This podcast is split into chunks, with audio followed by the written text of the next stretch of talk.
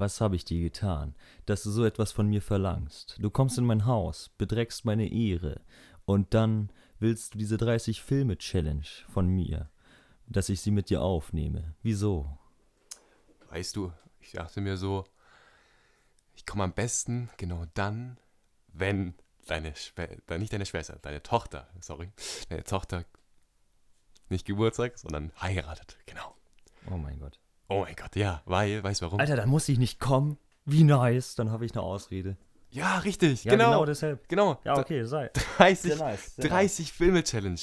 Hier bei Glorious Marco Lucario mit Luca und mit mir, Marco.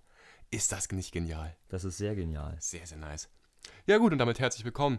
Äh, Heute re- reden wir über die 30 Filme Challenge, unter anderem mit dem Paten, der ins Weltraum fliegt in einer Odyssee mit Kaiserschmarrn, was zu einem Drama führt, mit Halunken und vielem weiteren, mit Haien, die in Tornados sind und was weiß ich alles.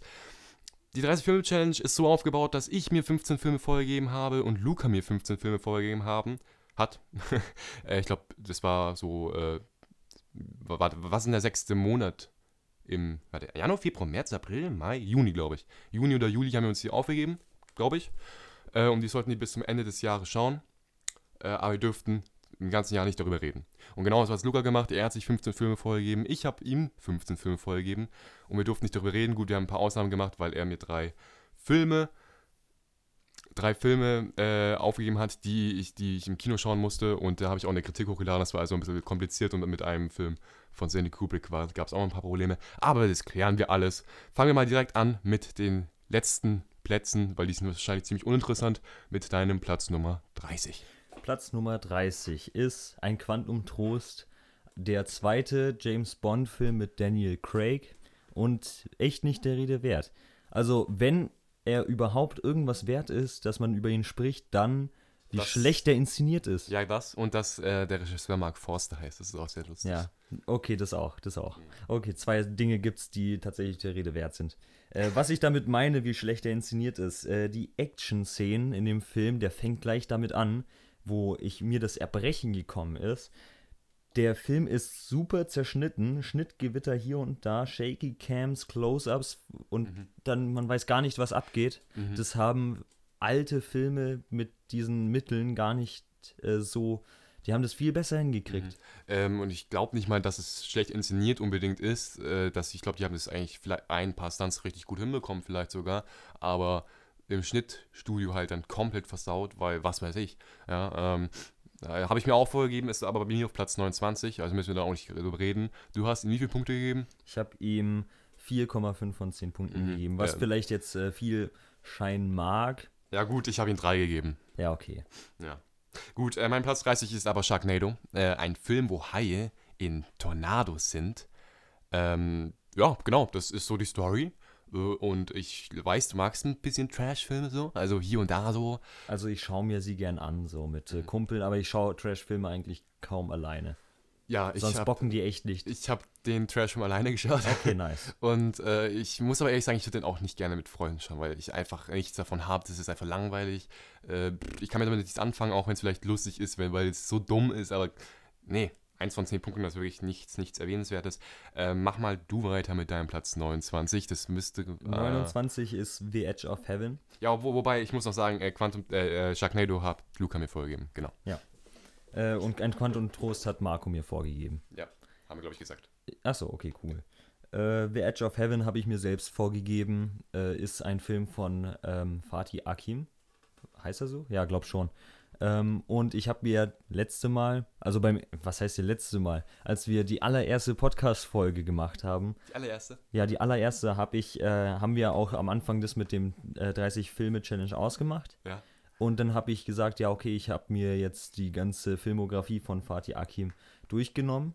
War es Und ich nicht muss Thomas sagen- Winterberg? Äh, und Thomas Winterberg Okay. äh, von beiden, weil ich äh, da zu dieser Zeit richtig tolle Filme von beiden Regisseuren geschaut habe. Mhm. Und ich muss sagen, mh, ich könnte das nachher als Fazit sagen, aber ich könnte es anteasen.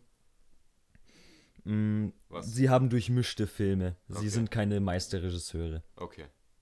Äh, sind, sind es beide ähm, aus dem gleichen, kommen die aus dem gleichen Land? Also, Nein, Fatih Akim ist Deutscher und Thomas Winterberg ist äh, Nor aus glaub, Norwegen. Däne, oder? Däne, kann sein. Ich, irgendwas da in Boah, diese Richtung. weiß ich grad echt nicht. So. Aber Mats Mikkelsen, also wenn wir gerade darüber reden, der Rausch, äh, der jetzt rausgekommen ist, Mats Mikkelsen, ein echt, echt guter Schauspieler, was auch überhaupt nicht mit dem Thema zu tun hat. Wie viele Punkte gibst du dem Film? Äh, dem habe ich 5 von 10 Punkten gegeben. Okay, wir gehen da ein bisschen schneller durch, glaube ich. Außer, wie schon gesagt, Ja. man will ein bisschen länger drüber reden. Äh, auf meinem Platz 28 habe ich James Bond, keine Zeit zu sterben. Ähm, ja, ich glaube, wir machen für die nächste 30 Filme-Challenge, die wir heute sogar noch bestimmen werden. Ähm, da machen wir eine kurze Pause dann im Podcast und dann äh, nehmen wir uns ein bisschen Zeit und schauen, okay, was nehmen wir für das nächste Jahr, also für dieses Jahr 2022, by the way, frohes neues Jahr, weil äh, es ist der erste, Jahr, ist der 1. Nice. Januar. Ähm, ja, gut, ähm, keine Zeit zu sterben, ja, ähm, es gibt eine neue Bedrohung, James Bond kehrt zurück aus dem Ruhestand und muss jetzt Rami Malek aufhalten vor dem Weltuntergang. Ähm, warum? Ja, weil er von seinem Vater damals geschlagen wurde und das ist ja so nachvollziehbar. Äh, nee, also der Film ist wirklich nicht gut. Action ist jetzt unbedingt auch nicht so gut. Ich fand eine, eine Action-Szene ganz cool, so eine, so eine One, One, One-Take, One-Take-Szene.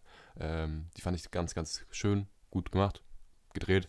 Ähm, ja, aber für mich ist es nichts. Also für, ich mag den Charakter James Bond nicht besonders. Ich weiß nicht, woran das liegt, aber ich bin eigentlich kein Fan davon. Mm, ja, und wenn es ein Actionfilm ist, der keine, für mich zumindest, keinen Anspruch hat auf gute Action, dann was will ich damit den? Ähm, jedoch immer noch besser als Quantum Trost. Mm, Auf jeden Fall. Ja, und das Ende ist dann auch etwas emotional, wo ich mir aber auch gedacht habe, ja, was juckt mich jetzt die Charaktere? Äh, 3,5 von 10 Punkte, den habe ich mir, glaube ich, selbst vorgegeben. Nee, den hast du mir selbst vorgegeben, weil du mir die Kinofilme vorgegeben hast. Hm. Genau, Das tut ähm, mir sehr leid. okay, danke. ähm, dann machen wir weiter mit deinem 28. Platz, oder? Äh, der 28. Platz ist ähm, Kaiserschmarrn-Drama. Oh, so schlecht. Ja, ähm, das ist so ein bisschen, er ist sehr weit unten auf dieser Liste.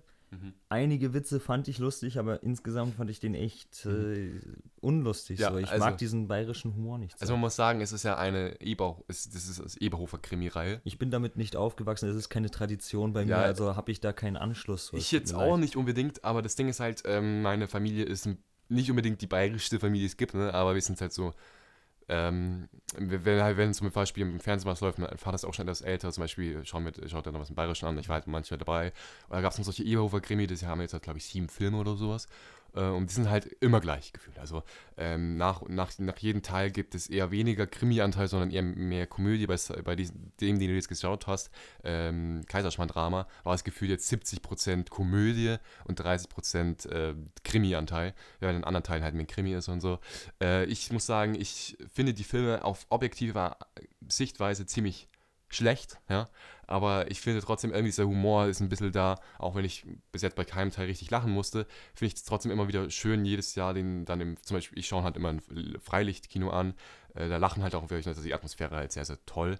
Mm, Und ich finde immer die ganzen Aufnahmen ganz nah am Mann, wenn man, die, wenn die, die Kamera bei diesen Filmen ist immer ganz nah am Gesicht dran, das finde ich immer auch ganz lustig. Ja, mehr gibt es da eigentlich gar nicht zu sagen. ne? Also der Krimi-Fall Ja. ist jetzt auch nicht unbedingt besonderes. Wie viele Punkte gibst du dem? Äh, dem habe ich auch 5 von 10 Punkten gegeben. Ja, habe ich dir vorgegeben, glaube ich. Ja. Ne? Genau. Gut, dann mache ich mal weiter mit meinem 27. Platz. Ja, 27. Platz. Äh, Spectre, also ein weiterer James Bond-Film. Ähm, ja, also, was soll ich sagen? Äh, ja, genau. Okay, ja. Ja, Das fasst also- gut zusammen. Das Fest ist Ja, wirklich, wirklich ja, gut zusammen. ist- Habe ich mir vorgegeben, vier von zehn Punkten. Äh, ja, also es ist halt wieder ein typischer James Bond, äh, halt jetzt was Größeres wieder, glaube ich. Ich glaube, nee, ich habe keine Ahnung, um es in den Film ging. Also ich bin auch, also wirklich, ich habe nicht durchgeblickt. Ähm, Christoph Waltz hat aber mitgespielt, also er spielt halt sich selbst so, ne? Aber äh, Christoph Waltz ist trotzdem ziemlich sympathisch. Ja, alles andere, ich verkaufe nicht ab, dass Lea Sedux und äh, Daniel Craig, also die, die Rollen, die sie spielen, dass sie sich unbedingt so lieben, wie sie sich lieben dann. Und ähm, ja, Action war jetzt auch nichts, was ich großartig erwähnen würde. Äh, Schnee ist zwar cool und vor allem die Anfangssequenz war sehr, sehr cool, Ja. aber alles andere konntest du halt Comedy in die Tonne kloppen. Pff, Story muss man auch nicht zusammenfassen. Ja, eigentlich nicht. Also immer noch solide, also immer noch ein bisschen schlechter als der Durchschnitt, aber kann man sich geben. Was ist eigentlich dein Lieblings-James-Bond-Film? Zu dem kommen wir dann auch gleich, aber mach du erstmal so, weiter Okay, cool. mit deinem Platz 27. Mm, ja, bei 27 habe ich Kursk von Thomas Winterberg jetzt. Mhm. Ähm, und den habe ich mir selbst wieder vorgegeben. Story? Ähm, Story es basiert auf wahren Ereignissen, einem Untergang einer, äh, eines äh, U-Boots und äh, der Crew, wie sie damit umgeht. Ja. Und genau da, bei dieser Grundprämisse, fängt es halt an mit dem, wo ich den Film tatsächlich kritisieren würde. Okay. Ähm, es ist ein wahres Ereignis, wo was und wo der Film auch einfach nur auf dieses eine Geschehen hinläuft. Alles davor ist super langweilig, interessiert mich null.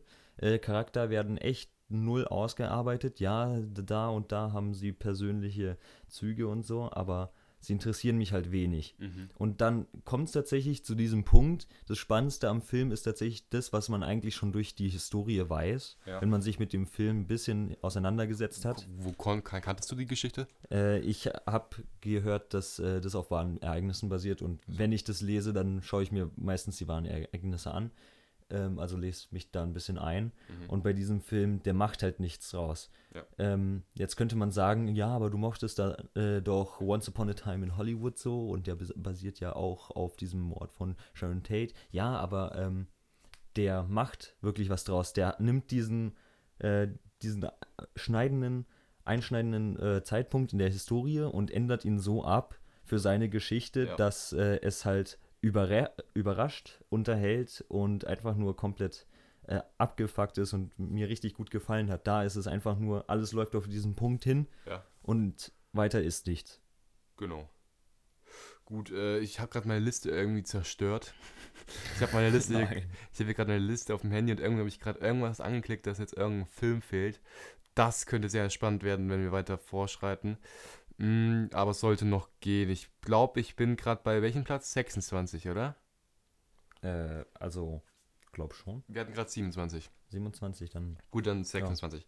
Ähm, Casino Royale ist auch Platz 26, glaube ich, bei mir. Genau, ähm, ein James Bond-Film, den ich besser fand, der auch ziemlich atmosphärisch ist. Ich finde die Romanze zwischen äh, Evergreen und Daniel Craig auch besser hier in diesem Film. Es geht halt um James Bond, äh, der, also ein, äh, nicht unbedingt jüngerer, so 30 Jahre, 35 Jahre ungefähr, und der, ja, ist ein James Bond-Film, also im Casino und und Mats Mikkelsen ist auch dabei.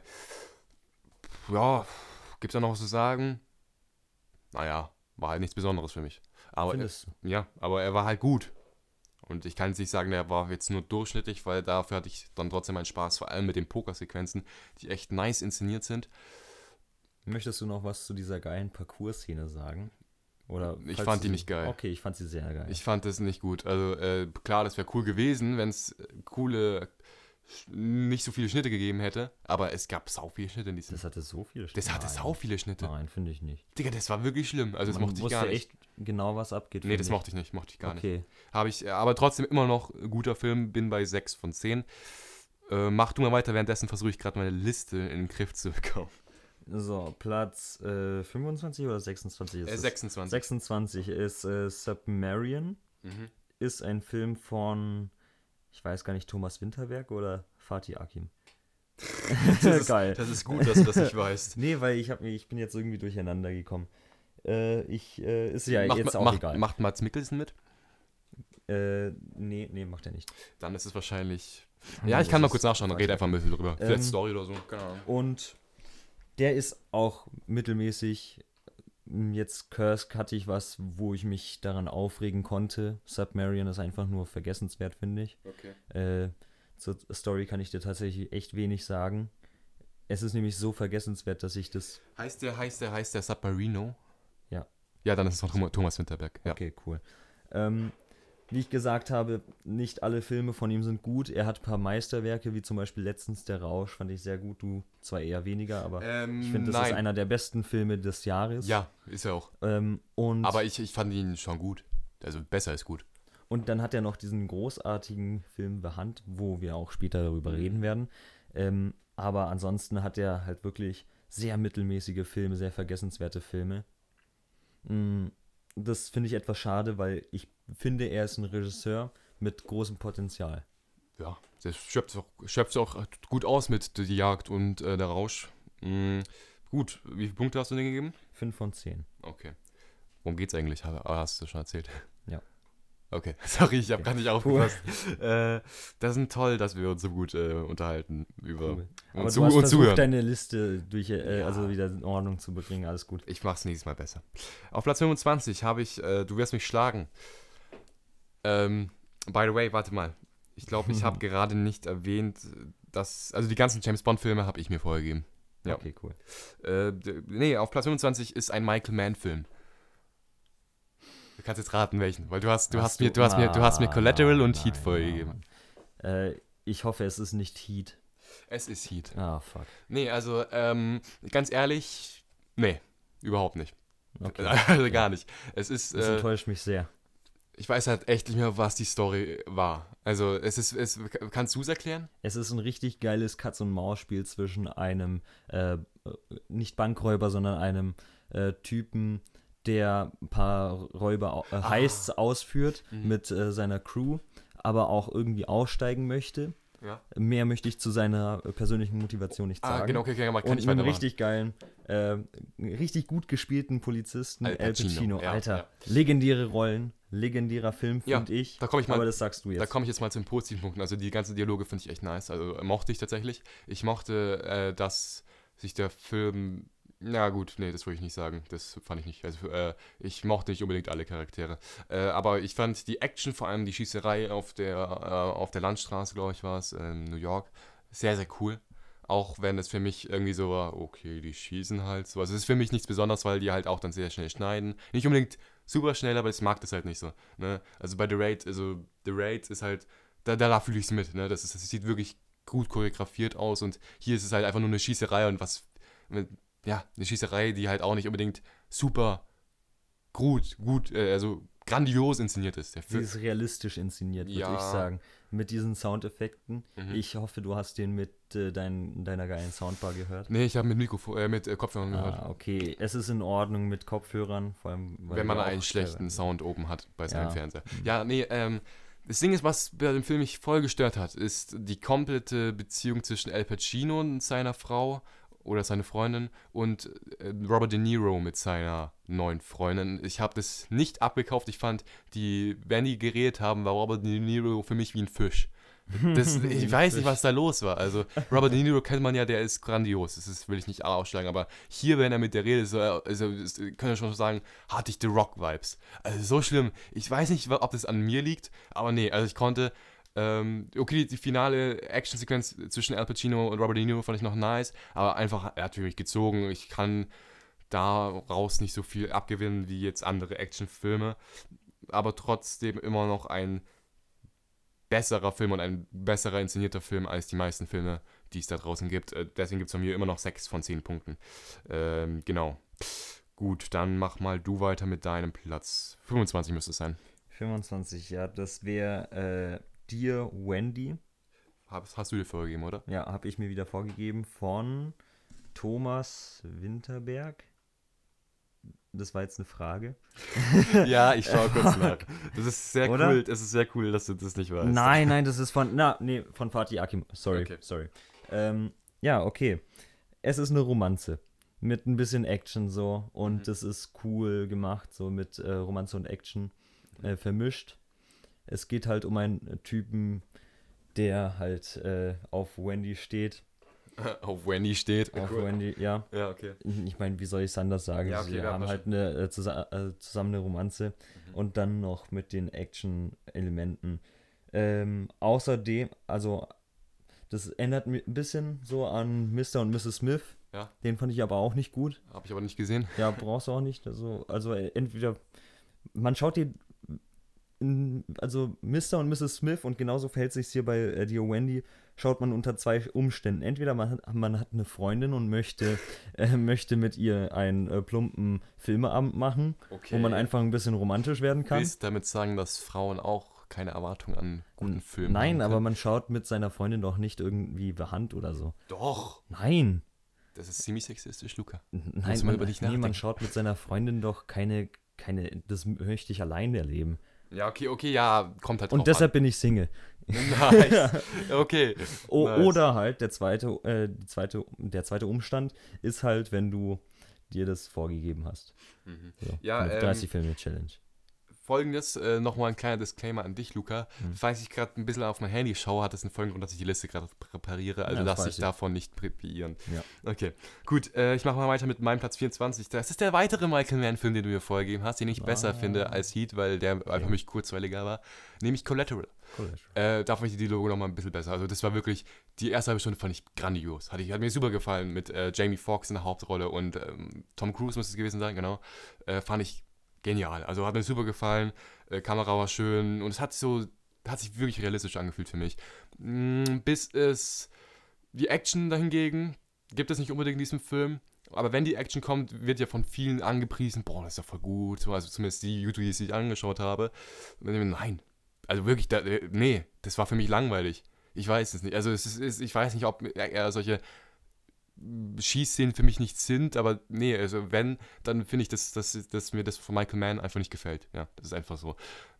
Ich finde bei diesen äh, Action-Szenen von Michael Manns Film, Hm. äh, die sind halt irgendwie, die fühlen sich realistisch an. Also wenn ein Schuss abgefeuert wird, dann hört man, also durch diese Soundeffekte, Ja. hört man diese Wucht eines Schusses und dann denkst du so, gut, ein ja. einzelner Schuss könnte dich töten. Die sind auch Wenn du, gut. wenn du dann so ähm, zum Beispiel ein anderer Actionfilm John Wick siehst Hm. und dann ein Schuss abgeballert wird, dann ist halt das äh, nicht wirklich, da ist keine Tiefe dahinter. So, ja, Ja. es ist cool, es sieht stilistisch, äh, stilistisch aus, Mhm. aber bei äh, Michael Manns Actionfilm, vor allem Heat, finde ich, da hast du, da muss nur ein Schuss abgefeuert werden und ich denke, oh mein Gott, wie heftig Ja, also okay, okay, warte mal. Aber bei John Wick, also John Wick ist nicht tief. Ich finde äh, Keanu Reeves äh, einer der schlechtesten Schauspieler. Echt? Ja. Okay. Ähm, und ich mag auch nicht unbedingt den ersten John Wick-Teil und der zweite hat auch seine Fehler und der dritte auf jeden Fall seine Fehler. Aber trotzdem ist für mich John Wick, was rein die Action betrifft, wenn ich nur einen geilen Actionfilm sehen will, um tausendmal besser. Also wirklich um tausendmal natürlich, besser. Ja, da kommt es drauf an, was man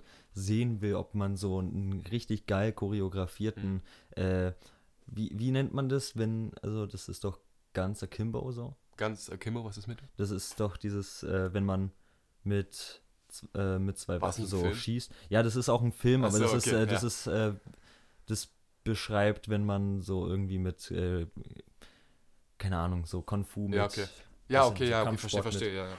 Ich weiß, was ich meine. Ja. Ähm, und das ist halt cool äh, übersterilisiert und äh, cool inszeniert, aber ähm, das kommt halt für mich nicht, äh, man kann es halt von der Action nicht vergleichen. Da kommt es wirklich Ja. darauf an, was man sehen will. möchte. Ja, also es ist ja auch nur eine Szene im ganzen Film, finde ich. Ähm, das Problem, was ich mit dem Film habe, ist diese Frau, die ganz am Anfang eingeführt wird. Das ist äh, die eine Richterin. Äh, die, die Gespräche zwischen Jamie Foxx und ihr finde ich richtig nice. finde ich wirklich cool.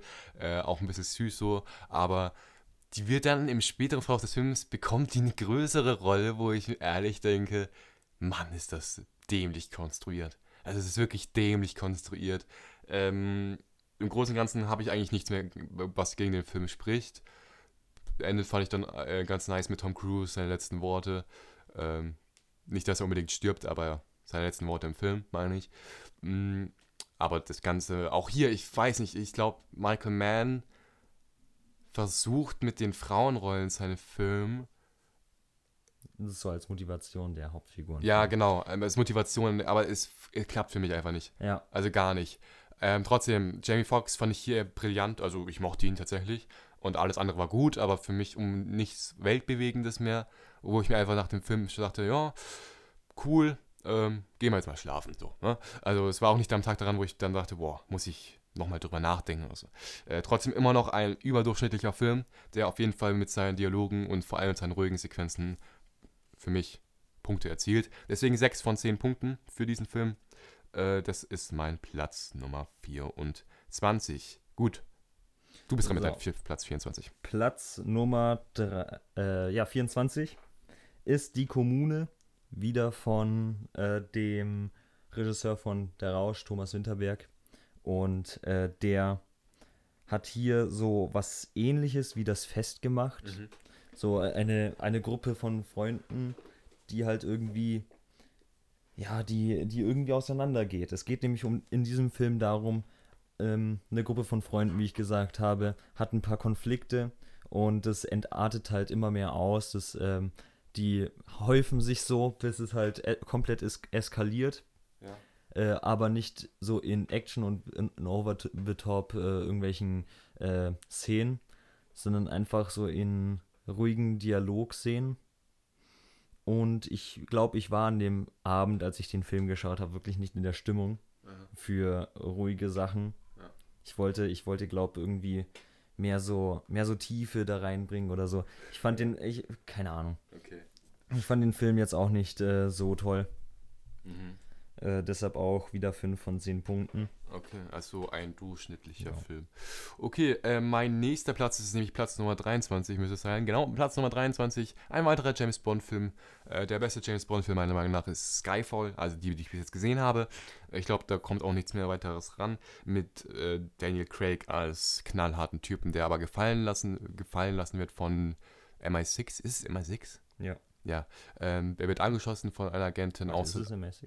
MI6, ich glaube schon, oder? Keine Ahnung. Also er ist auf jeden Fall Agent, das Egal. wissen wir. Auf jeden Fall wird er angeschossen von einer Agentin aus Versehen und man sieht ihn monatelang nicht, jahrelang nicht, ich glaube nicht, weiß ich nicht, monatelang nicht. Und er kehrt dann wieder zurück, weil Javier Bardem, dieser Hauptbösewicht in diesem Film, namens Silver, ähm, ja, was will er eigentlich?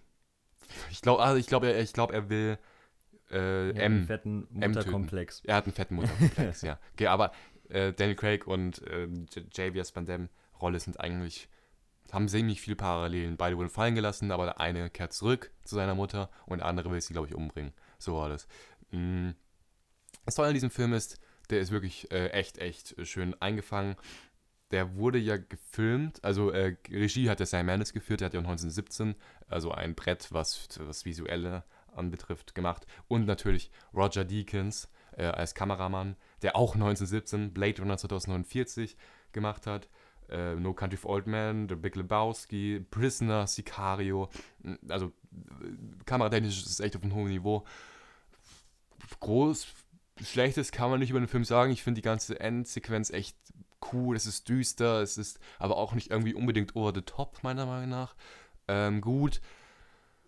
Was gibt's, was könnte man negativ sagen? Es ist, hat mich halt auch wieder nicht unbedingt so bewegt. Also ich finde hier trotzdem, dass James Bond zwar zerbrechlich wirkt und äh, so, aber ja, wie schon gesagt, ich bin kein unbedingt großer James Bond-Fan. Ich finde den Charakter an sich nicht cool unbedingt, was er mit anderen Menschen macht. Äh, vor allem, wie es mit, mit dem Frauenbild in diesen äh, Filmen äh, entsta- passiert, finde ich halt auch nicht unbedingt äh, so genial. Äh, ja, ist halt nicht unbedingt mein Charakter, ne? Aber trotzdem immer noch guter Film. Sieben von zehn Punkten habe ich den, glaube ich, gegeben. Nee, warte. Sechs von zehn. Genau. Habe ich mir auch vorgegeben. Okay, dann mach du mal weiter. Okay, Platz 23 ist Soul Kitchen. Ja. Und den habe ich mir wieder selbst vorgegeben. Und es geht um. Ist Ja. er von Thomas Winterberg? Äh, Nee, ich glaube nicht, nein, oder? nein, Fatih Akim. Fatim Akin. Äh, und da geht es halt auch darum, dass in einem Restaurant, das der Hauptcharakter übelst liebt und da auch öfter essen geht, äh, ja, dass da auch irgendwie Konflikte entstehen. Und ich fand den auch langweilig. Okay. Okay. Aber den fand ich, Also ich, ich fand die Konflikte da besser dargestellt als in, den, in, dem, äh, in die Kommune. Und deshalb habe ich dem auch äh, 6 von 10 Punkten gegeben. Okay, also willst du jetzt sagen, nur weil ein Film langweilig ist, ist nein, es schlecht? nein, der macht nichts äh, aus den Dialogen, aus den Konflikten. Mhm, Okay. Der, der, da sind einfach Also nur ist Konflikte bedeutungslos. und das, es ist bedeutungslos für mich. okay. Ja, okay. Mm, Den hast du dir ja vorgegeben, ne? Stimmt, ich habe dir, glaube ich, keinen von den vorgegeben. Äh, auf Platz 22, ja. Hm, es ist ein Western. Welcher Western könnte das sein? Es ist von Sergio Leone und Ja, seiner es Dollar-Trilogie. Ja. Äh, eine Handvoll Dollar. Ich würde jetzt auf den zweiten tippen, weil ich mochte den ersten mehr. Ähm, ich weiß nicht mal, welchen ich mir fand. Ich fand die halt beide gleich gefühlt. Ich habe okay. ich hab jetzt mal auf Platz äh, drei, äh, 22 für eine Handvoll Dollar, also den ersten Teil gepackt. Ähm, das gibt eigentlich jetzt nichts Großartiges, was mich an diesem Film stört, außer dass es mich halt überhaupt nicht interessiert. Also ich weiß nicht, ich habe jetzt alle drei Teile gesehen und ich muss sagen, wenn Western alle so sind, ist es überhaupt nicht mein Genre. Gut, ähm, Kill Bill zum Beispiel. Ne? Das ist ja auch Western-Einflüsse. Django Unchained hat Western-Einflüsse, ist ja auch ein Western, könnte man Hm. sagen. Aber die sind halt so cool gemacht und haben ja auch, äh, Quentin Tarantino macht, ist, macht ja nicht die ganzen Filme nur aus Western. Er packt bei Kill Bill zum Beispiel asiatische Kultur rein. Ne? Er packt mehrere Genres rein, er packt das rein, was er kennt, was er liebt und macht daraus seinen eigenen Mix. Mhm. Und da, da, das verdanken wir auch dem Western tatsächlich. Aber hier bei Western ist es bei mir so, es hat zwar schon so seinen gewissen Flair, wenn die sich ja gegenüberstehen und dass ich Schuss, boom, ne? Es ist auch irgendwie eine Art Bildungslücke, die ich dadurch geschlossen habe. Und deswegen ist er auch bei mir auf Platz 22, 22 war es, ne? Ja. Äh, und es, ich finde, ich muss sagen, kann man sich auf jeden Fall mal gönnen, wenn man, also man gönnt sich den und sagt, cool so, und dann nach einem Jahr denkt sie so, cool, kann ich mir nochmal anschauen, aber werde währenddessen halt dann wahrscheinlich was zocken, so. Das wäre so für mich so ein Film, verstehst du? Mhm. Also das ist vielleicht ein Disrespect an den Film, aber es ist, es ist für mich so. Die- Dieser ganze Plot mit, mit äh, Clint Eastwood, der, der ist so lange, her, als ich ihn gesehen habe. Ich glaube, der wollte sich da einschleusen und der hat sich bei den anderen auch eingeschleust. Es gab so zwei Banditenbanden und hat die dann so gegeneinander ausgespielt. Das war zwar ganz nett, aber und der Soundtrack ist bombastisch von Ennio. Ennio Morricone. Ähm, ich glaube, an dem Tag war das Problem einfach, dass meine Mutter im Kino war und sie hatte Suicide Squad angeschaut und das war, sie ist in der letzten halben Stunde reingekommen, äh, äh, nach Hause gekommen so und ich habe mich halt dann nicht mehr auf den Film konzentrieren können, verstehst du? Aber für mich zieht sich das, äh, zieht sich, ziehen sich die Filme halt, außer bei einem Film von der Dollar-Trilogie, zu dem kommen wir dann. Auf jeden Fall habe ich den 6 von 10 gegeben und ich fand ihn besser als Skyfall. Ja? Mhm. Also allein deswegen, weil ich den respektiere für das, was er tut und äh, trotzdem finde ich ihn immer noch cool auf eine gewisse Art und Weise. Äh, hast du mir vorgegeben tatsächlich, also die ganze Ja. Dollar-Trilogie.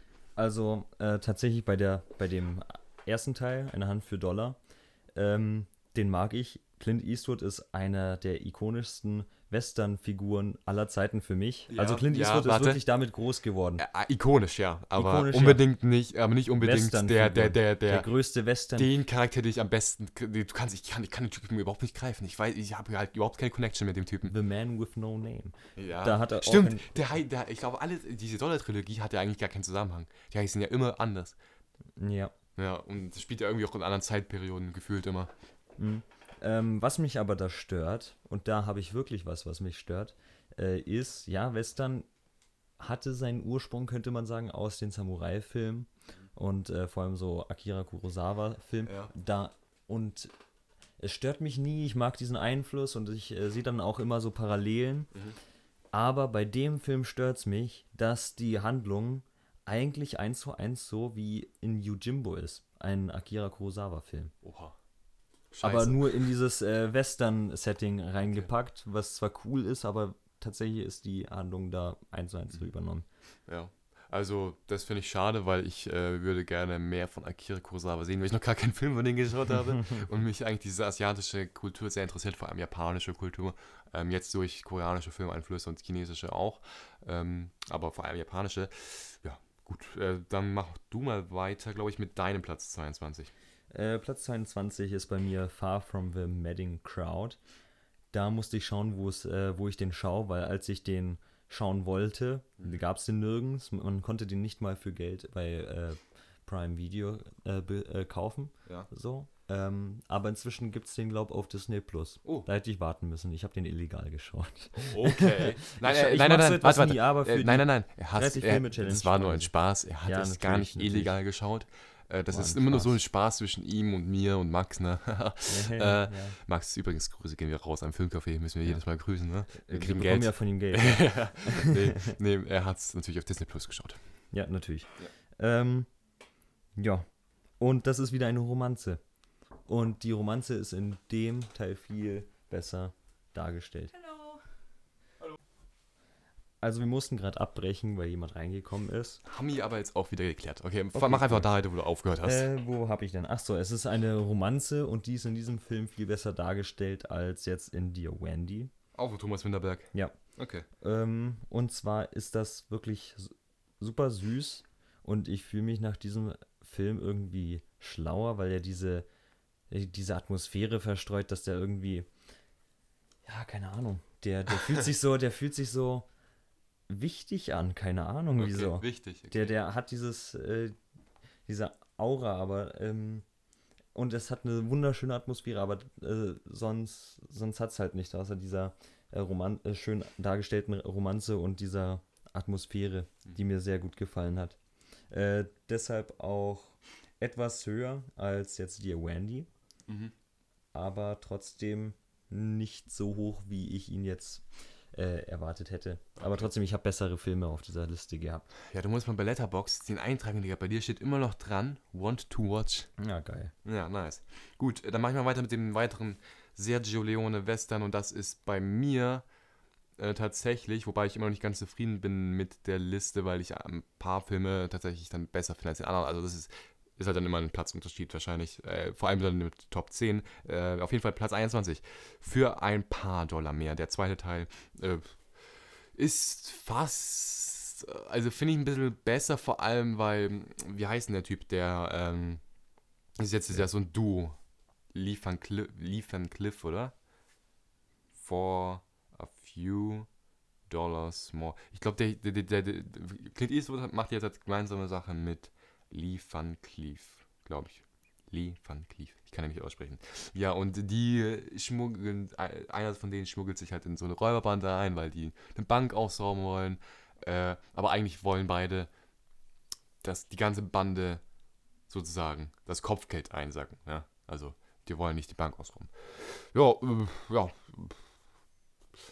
Wie gesagt, genau das gleiche wie beim ersten Teil. Nichts unbedingt, was mich berührt hat, was mich jetzt äh, abgeholt hat. Ist halt ein Western. So, ne? Gut. Also äh, habe ich aber auch 6 von 10 Punkte gegeben. Ja, gut. Mach du mal. Was hast du auf Platz 21? Auf Platz 21 habe ich äh, kurz und schmerzlos einen Film von äh, Fatih Akin und habe ich, ja. ja. Wieso lachst du? Nee, weil du so viele Filme von denen hast.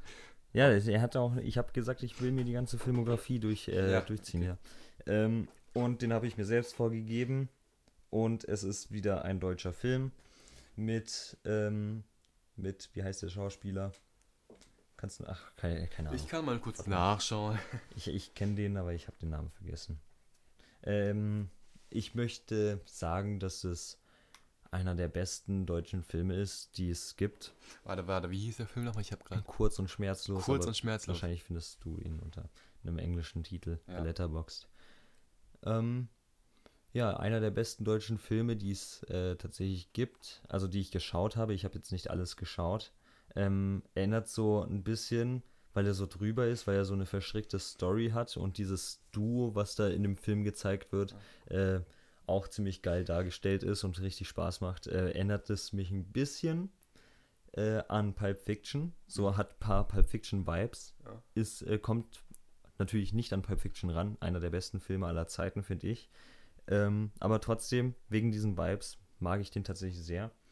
Ähm, ist aber trotzdem, äh, der hat Probleme. Der ist, es ist jetzt, äh, er sieht nicht am besten aus, finde ich. Der sieht tatsächlich etwas billig aus. Ja. Und die Handlung hat ein paar Plotholes. Äh, aber trotzdem ziemlich gut und 6 von 10 Punkten. Okay. Ähm, jetzt wird es bei mir schwierig ähm, auf meinem Platz 20, weil ich mehrere Filme habe, wo ich mich einfach nicht entscheiden konnte, welcher auf welchen Platz kommt. Ich muss jetzt nochmal umstellen. Auf meinem Platz 20 werde ich jetzt einfach mal Alfred Hitchcocks Das Fenster zum Hof stellen.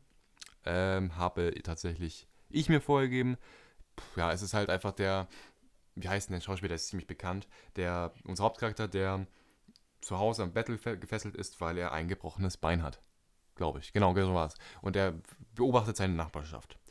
Äh, genau, und, das, und dann bemerkt er auf einmal, dass er ein, ein suspicious Mann ist, also ein seltsamer Mann, der sein Umwesen betreibt, der es sogar so aussieht, als könnte er ein Mörder sein. Und er interpretiert da sehr viel rein und das ist so die Geschichte von diesem Film. James Stewart heißt, by the way, der Schauspieler.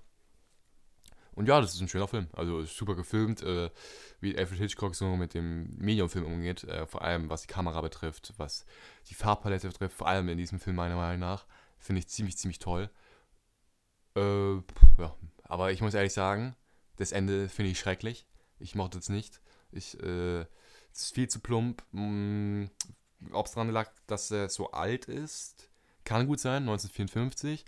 Äh, oder einfach, dass ich das ja, einfach nicht mochte. Äh, weiß ich nicht. Äh, ansonsten, mehr gibt es nicht zu sagen. War ein guter Film, den ich aber nicht 6 von 10 Punkte geben kann. Weil der dann doch, obwohl ich dann nicht so viel mitfühlen konnte, wie zum Beispiel den Western, ähm, trotzdem super, super inszeniert ist, meiner Meinung nach. Deswegen gibt es von mir ganz knapp 7 von 10 Punkte, aber eher zum Zug nach unten. Ja, das ist mein Platz Nummer 20. Und den habe ich mir vorgegeben, oder? Nee? Doch, ich, ja, genau. Sehr cool. Und wir verlassen bei mir jetzt äh, die Filme, also den, äh, die Kategorie der mittelmäßigen, vergessen, vergessenswerten Film und kommen zu Prestige. Zwar immer noch kein Meisterwerk, ich finde, das ist Nolans äh, schwächster Film tatsächlich. Ähm, und ich bin da tatsächlich auch deiner Meinung. Ich finde den äh, äh, worum geht es überhaupt? Also, warte mal, warte mal kurz. Ich dachte ganz, ganz kurz, dass ich den auf, auch aufgegeben habe. Tatsächlich habe ich den mir gar nicht aufgegeben. Ich habe aber tatsächlich auch angeschaut und wusste gar nicht, dass ich ihn dir aufgegeben habe. Hm. Aber okay, äh, das ist sehr, sehr interessant. Ja, erzähl mal, worum geht es in Prestige? So, es geht um zwei Zauberer, die sich so duellieren. Also davor waren sie irgendwie so äh, Freunde, Kumpels, ja. Kumpels so und haben zusammen auch Zau ein paar Zaubertricks äh, durchgeführt oder haben sich da zumindest abgesprochen. Ähm, und jetzt duellieren sie sich um den besten, phänomenalsten Zaubertrick der Menschheitsgeschichte. Ja. Und ich finde es geil, wie Zauber, äh, diese Zaubertricks dargestellt werden mhm. und äh, einige auch aufgelöst werden. Und mich interessiert so etwas übelst. Ähm, aber auch die, auch die Chemie zwischen Hugh Jackman und äh, Christian Bale finde ich äh, richtig cool dargestellt. Mm, aber ansonsten finde ich das jetzt nicht so Hammer. Ähm, keine Ahnung, der, der hat mich jetzt nicht wirklich mitgenommen. Ja. Was hat dich bei dem Film auch gestört? Also bei mir hat ziemlich viel gestört. Also ich fand äh, komplett alles, mh, mm, die ganze Erklärung, Exposition finde ich schlimm in diesem Film. Also auch wenn es unbedingt nicht so schlimm ist wie bei seinen anderen Werken von Christopher Nolan, finde ich es ja trotzdem immer noch schlimm. Ich fand äh, das Aufstrecken, also ein paar Szenen ziemlich langweilig. Das war ist aber dann wahrscheinlich eher subjektives Verhalten von mir und nicht das Objektive an dem Film. Andere finden wahrscheinlich super spannend, was ich nicht fand. Ähm, das Ende hingegen mm, kann man mögen, muss man nicht. Also da gibt es dann so wieder so einen Plot-Twist, ne? Ähm, der dann ganz okay war, aber auch super vorhersehbar. Ich habe den meilenweit vorher, vorhergesehen, also wirklich schlecht, weil hier dann schon was Mystisches irgendwie dann auch ist.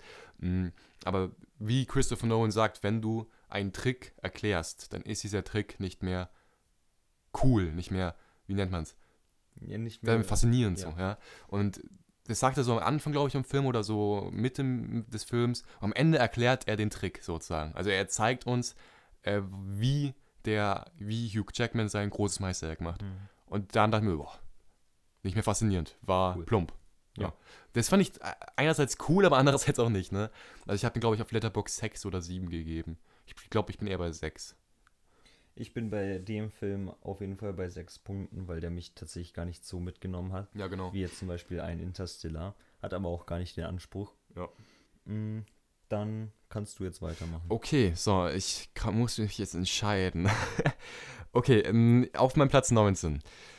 Oh, okay. Ähm, also ich habe jetzt auf Platz 18, äh, nee, nicht auf Platz 18, aber auf die darauffolgenden Plätze wie Platz 15 oder 14 Filme, die ich sag's mal so, von der Geschichte her, kannst du die nicht, also einen kannst du in die Tonne kloppen und den anderen, der ist halt einfach nicht, das, der ist nicht besser, der ist objektiv gesehen nicht gut. Mhm. Ja, also was das filmische Medium anbetrifft. Aber auf Platz 19 habe ich der Pate. Okay. Jetzt kommt. Ich fand den sterbenlangsam. Ich fand, ich fand ihn so langweilig. Sterbenslangweilig. Äh, nee, also ich weiß nicht, was damit mir los war. Vor allem, weil ich ja Scarface richtig mochte den ich auch noch besprechen werde gleich hier in der Liste. Ja, Scarface ist da etwas schneller. Ja, äh, es liegt bestimmt daran, dass ich langsame Filme nicht mag. Nee, nee, nee daran liegt es nicht. Äh, ich mag schon langsame Filme. Das Ding ist ja aber, so die ersten Szene, die ersten Szenen mit, mit der Hochzeit und so fand ich cool. So dieses Ding, was ich mir so, ey, würden die es einfach, würde sich jetzt einfach der Regisseur, wer war überhaupt, äh, Francis Ford Coppola, äh, dafür entscheiden, alles in diesem Ort zu spielen, boah, geil der, der, hat, der hat Eier aus Stahl, ne? Aber macht er nicht, er erzählt dann ja die Geschichte über, über, über die Familie, die aber auch richtig interessant ist. Also ich will es überhaupt nicht äh, ausschlagen. Und die, die Kamera, die, die, die Cinematography ist auch gut. Äh, kann man nicht beklagen. Schauspielerische Leistung, Al Pacino, super. Äh, Marlon Brando ähm, als Don Vito Corleone, super. Ist halt ein Klassiker so, den man mal gesehen haben sollte, auf jeden Fall. aber für mich jetzt nicht unbedingt den Anspruch hat, wow, krass, ey, den muss ich, muss ich öfters schauen, den, der, der gehört in meine Top 100 Top-Liste unbedingt rein. Äh, deswegen, aber trotzdem, obwohl ich halt den wirklich nicht spannend war, äh, fand, gab es trotzdem wirklich Szenen, wo ich dachte, wow, cool, ich, sowas kann ich mir echt gut vorstellen, dass wirklich sowas ist, aber es haben halt dann auch andere Filme schon, die nach diesem Film gekommen sind, halt alles kopiert so, dass man das halt auch wieder kennt. Aber trotzdem appreciate ich, dass äh, der so gut ist, deswegen gebe ich ihm auch 7 von 10 Punkte. Aber konnte letzten Endes einfach nur sagen, für das, was er ist, für die Zeit damals hätte ich 10 von 10 gegeben, wäre ich, keine Ahnung, wäre ich, wie soll ich sagen, ich finde, ich, wie schon gesagt, das ist halt wirklich toll. Geschichte, Al Pacino, wie er dann zum eigentlichen Boss wird, zum Familienoberhaupt, genial. Also es ist wirklich, nichts Schlechtes am Film zu beklagen. Ja? Also, dass ich, dass ich halt in der subjektiven Meinung ihn nicht unbedingt cool fand. Oder was heißt cool? Nicht äh, interessant um. Nicht, nein, das kann man auch nicht sagen, langweilig halt. Ne? Hm. Was halt auch, ja, ich bringe mich um, tut mir leid. Nein, äh, ich, ich folter mich dafür, dass das so ist. Ja, es ist deine Meinung, da kannst du nichts dafür. Ähm, hast du den zweiten Teil gesehen? Nee, aber ich habe den zweiten, dritten auch auf Blu-ray. Okay, den zweiten fand ich tatsächlich äh, viel besser. Also um einen besser. Dafür. Aber es könnte dich vielleicht stören, dass er auch etwas lang, also langsamer und träge ist. Ja. Und der dritte, den kann man in die Tonne schmeißen. Okay. Ja, okay. Äh, dann dein Platz 19. American Pie, jetzt wirst du mich hassen. Oh. Das ist, oh. ich, ich glaube, du magst den sehr. Also ich habe den auf äh, den ersten, zweiten, dritten und den achten, weil dazwischen gab es noch Filme, die nichts mit der eigentlichen Story zu tun haben, die einfach nur dazu da waren, um halt Geschichten zu erzählen mhm. und weil es halt erfolgreich war, diese äh, damals, ähm, habe ich tatsächlich, glaube ich, auf Letterbox 10 gegeben. Äh, ich habe es, glaube ich, rum, umgeändert, jetzt ein paar Filme auf 7 so runtergesetzt. Aber ich glaube, den ersten habe ich 10 gegeben und den zweiten. Äh, das liegt auch einfach nur daran, also objektiv ist es halt wirklich auch nichts äh, Besonderes. Ne? Ist halt Teenie Comedy. Coming of Age. Coming of Age. Äh, so. Also wirklich, das sind solche Sexgeschichten so. Und äh, das ist einfach so Nostalgie für mich. So, ich habe die mit 12 gesehen und wow, cool. Und ich will, wenn ich die heute anschaue, wow, cool. Also es ist wirklich einfach so, ich finde die Charaktere so ikonisch. Stifler, Stiflers Mom. Das ist cool. Es ist für mich cool. Ich finde den Vater vom Hauptretter cool. Es ist für mich Nostalgie. Ich finde die ganzen Szenen toll, auch wenn sie vielleicht für manche peinlich sind. Deswegen sollte man sich den Film auch anschauen, wenn man eher jünger ist, damit man, man sollte auch, sich den Film nicht mit Eltern anschauen. Ja, genau. Ja. Und man sollte sich diesen Film dann ähm, erst dann, wenn du auch älter wirst, dann magst du ihn auch, wenn du den halt erst ja, gesehen hast, wenn du jünger warst. Äh, deswegen ich, liebe ich diesen Film auch. Äh, hätte ich ihn, ja, würde ich ihn jetzt so anschauen, dann würde ich ihn wahrscheinlich immer noch cool finden, auch wenn ich ihn noch nie gesehen hätte. Äh, aber wahrscheinlich nicht so gut, wie, äh, wie hätte ich ihn damals gesehen. Mhm. Genau, erzähl mal. Also es geht halt darum, dass äh, die vier Freunde oder fünf Freunde sind äh, sexuell unberührt. So. Genau, und die wollen und halt Sex, ja, bevor sie. Die, äh, die, wollen Sex. Ja. Und das ist halt lustig. Das, das ist teilweise sehr lustig, ja, ich. Genau. Ich musste tatsächlich lachen. Okay. Ähm, aber ich, ich habe halt diese Nostalgiebrille nicht auf. Ich äh, sehe den absolut objektiv. Schau mal den zweiten, den dritten und den achten auch nochmal an. Der ist gut. Das, das mache ich. Weißt du, den achten? Es gibt so viele. Ja, aber die anderen, wie schon gesagt, die sind storylöslich und äh, okay. die sind nicht gut. Die kannst du, die kommen die allen Charaktere überhaupt nicht vor. Das, mhm. ist, das ist dann einfach ein anderes Universum oder sowas.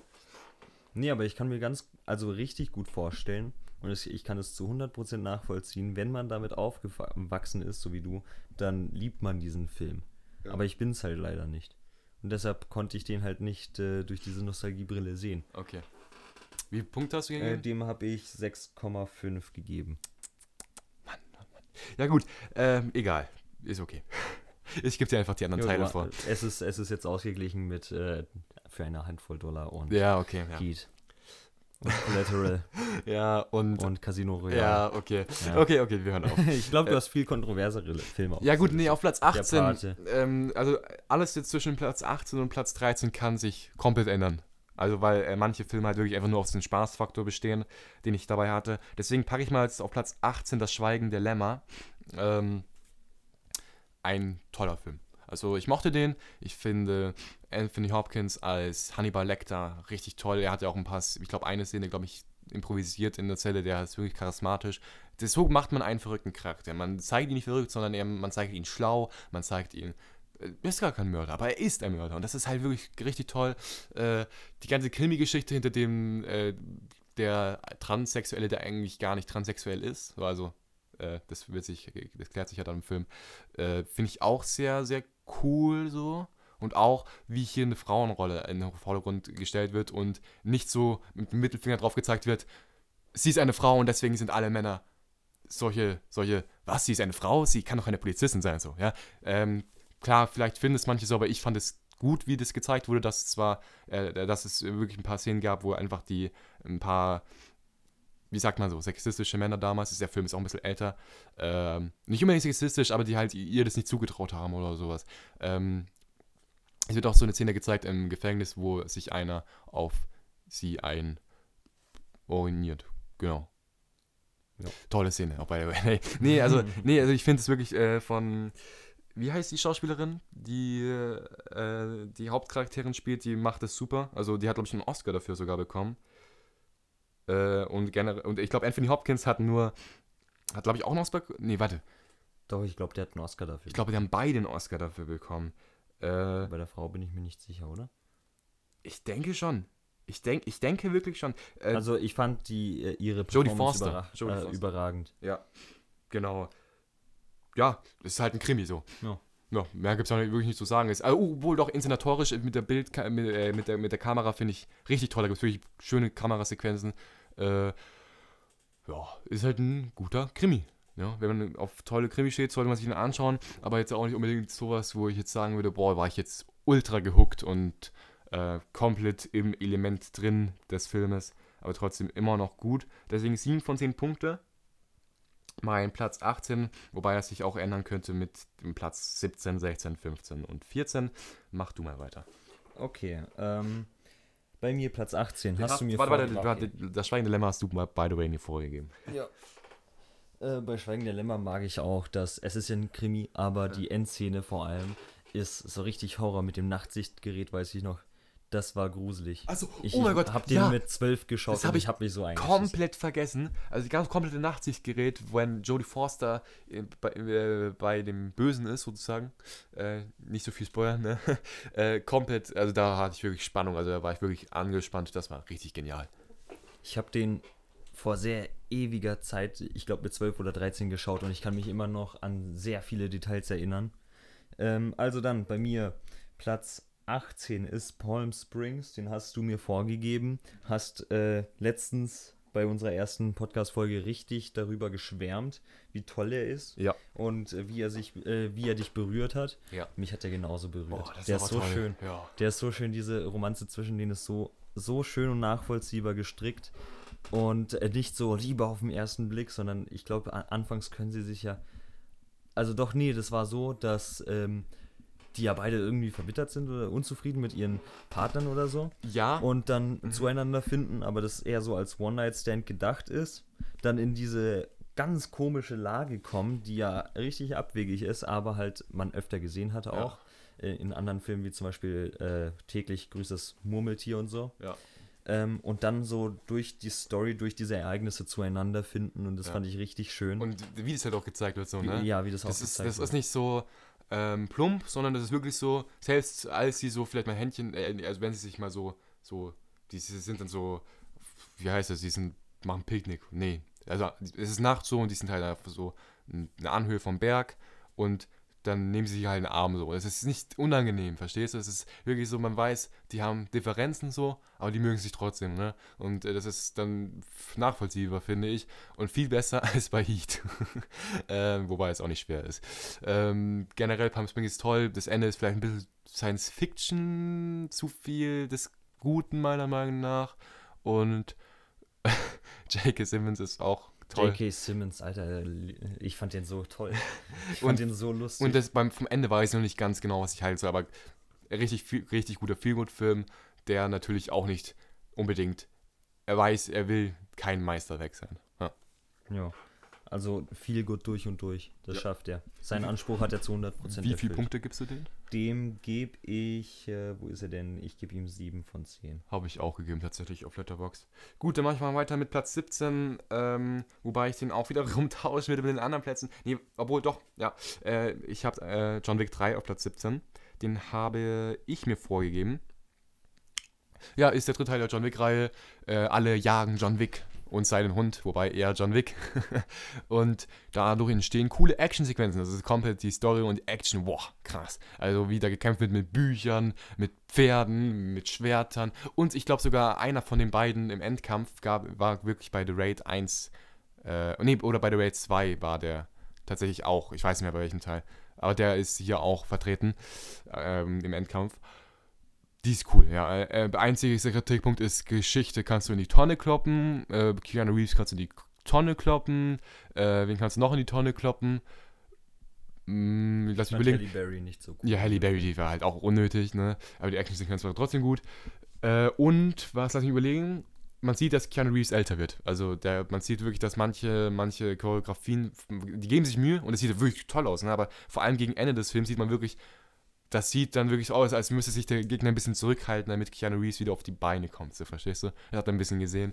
Äh, für mich der beste Teil der John Wick-Reihe, wobei das äh, storytechnisch wirklich alle drei Teile Grütze sind. Ja? Mit diesem Continental scheiß Hotel-Ding, du darfst da nicht. Das kaufe ich. Ich finde die Idee an sich. Ich kauf's cool. trotzdem nicht so, ab. Ich kauf's auch nicht ab. Ich mag auch nicht, was daraus gemacht wurde, wie das äh, so ja. erklärt wurde, aber ich mag die Idee an sich. Ja, also für, für ähm, Menschen, die noch nie gute Actionfilme gesehen haben, Marvel, ähm, sollte ich auf jeden Fall, äh, würde ich auf jeden Fall John Wick empfehlen und dann geht rüber zu The Raid und die ganzen asiatischen Klopper-Filme, äh, die ganzen Shaolin-Chinesen-Filme und Japaner japanische äh, Martial Arts Filme.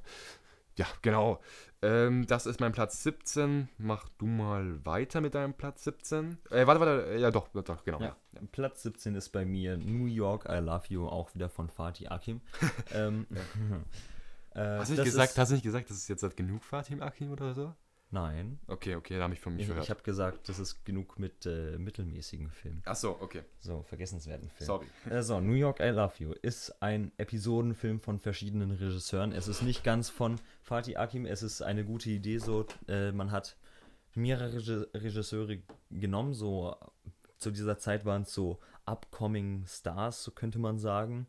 Äh, es waren so Leute, die richtig Hammerfilme gemacht haben. Weißt du zufällig, wie viele Regisseure oder ob es da irgendeinen Bekannten gab? Ähm, nee, tatsächlich äh, sagen mir die Namen nichts. Ich habe mich damit nicht so viel befasst, wa was ich ändern möchte, weil mir haben die einzelnen Episoden an sich sehr gut gefallen. Mhm. Ähm, und ich finde auch diese Idee voll Hammer, dass man diese äh, Regisseure nimmt, die jetzt noch nicht so die große Reichweite haben, nicht so die große Bühne ja. und denen so eine Chance gibt mit einem größeren Projekt so Reichweite zu bekommen. Äh, das, du hast gesagt, es sind Minigeschichten, oder? Ja, es sind so, es ist ein Episodenfilm mit mehreren einzelnen, äh, nicht zusammenhängenden Stories, mehr ähm, oder weniger. Es geht um, ähm, man kann generell sagen, so, alles hat was mit Liebe zu tun. Ja. Jede einzelne Episode besteht daraus, äh, was so eine, ähm, ein, ein Pärchen so macht. Und das ist sehr schön dargestellt. So ähnlich wie in Palm Springs ist eigentlich ziemlich schön. Wie heißt er nochmal? New York? New York, I love you. Und okay. steht in New York. Vielleicht soll ich mit dem vormerken. Wie viele Punkte hast du denn gegeben? Dem habe ich auch 7 von 10 Punkten. Okay. Gegeben. Hast du dir vorgegeben? Ich bin gerade ein bisschen außer Atem. Ich muss gerade den Computer mal anschließen. Mhm. Äh, wegen Akku. Gut. Entschuldigung. So, auf Platz 16. Der dritte Teil der Sergio Leone Dollar-Trilogie. Ähm, wir sind schon bei der Hälfte des Podcasts angelangt. Also fast der Hälfte. Äh, the Good, The Bad and The Ugly oder im Deutschen zwei glorreiche Halunken. Den fand ich gut. Den fand ich wirklich gut. Das, der, der, der war drei Stunden lang, hat sich aber, hat sich aber statt äh, bei den anderen Filmen, hat sich angefühlt, als würde der noch Tage dauern, während hier dieser Film sich vorbei, vor, vorbeiflog. So, ne? Ich mochte diese, diese, die, die, dass es diesen Guten gibt. Äh, gut, die sind alle nicht gut. äh, das sind ja alles drei Cowboys oder Sagt man da so Cowboys? Ich weiß es gar nicht. Ja, sagt Cowboys oder Outlaws. Trifft sie ja. Ja, äh, mit Clint Eastwood als den Guten, der Böse war dann Lee Van Cleef, Cliff und Ellie Warlock war dann der Ugly, der ekelhafte. Mhm. Und die spielen ihre Rollen echt toll. Also ich finde es nice, wie, wie äh, dann Ellie Warlock Clint Eastwood durch die Wüste schickt und ähm, dieser Plot mit, dem mit den Dollars in diesem Sarg, ja, also ist halt für einen Western echt gut. äh, und es spielt ja auch um diesen Bürgerkrieg. Äh, ich wollte dich echt fragen, weil ich habe mir, ich habe, wir hatten das ja in Geschichte durchgemacht, wir sind auch in der Schule so, äh, und da hatten wir auch über den Bürgerkrieg, glaube ich, geredet in Amerika, ne? Ja. Gegen Süden gegen West, äh, Norden. Warum haben die nochmal gekämpft? Äh, wegen der Entsklavung, Ah. also die Befreiung der Sklaven. Süden war ja Abschaffung gegen, Süden des- war ja gegen das. Äh, Süden war dagegen, dass äh, es, also es, sie waren dafür, dass es noch Sklaven gibt, weil sie ja davon gelebt haben, aber Ja. genug Geschichte so. Ja. Das Okay, ja, okay. so ganz grob der Ja. Grund. Ähm, äh, Soundtrack ist der beste äh, von den drei, von Ennio Morricone. Äh, Action, also diese, vor allem das Finalsequenz fand ich cool, wo es einfach wirklich rausgezogen, gezögert wurde. Und die letzte Szene fand ich toll. Ich fand diese eine Bürgerkriegssequenz toll mit der Brücke. Ähm, der war auch ein bisschen hu humoristisch und tatsächlich hatte ich da so diesen einen, Ty- da gab es dann, wurde ein neuer Typ eingeführt, der aber der nicht lange unsere Helden begleitet, wo ich wirklich sagen boah, krass, in so kurzer Zeit habe ich richtig mit dem Typen mitgefühlt, meiner Meinung nach zumindest.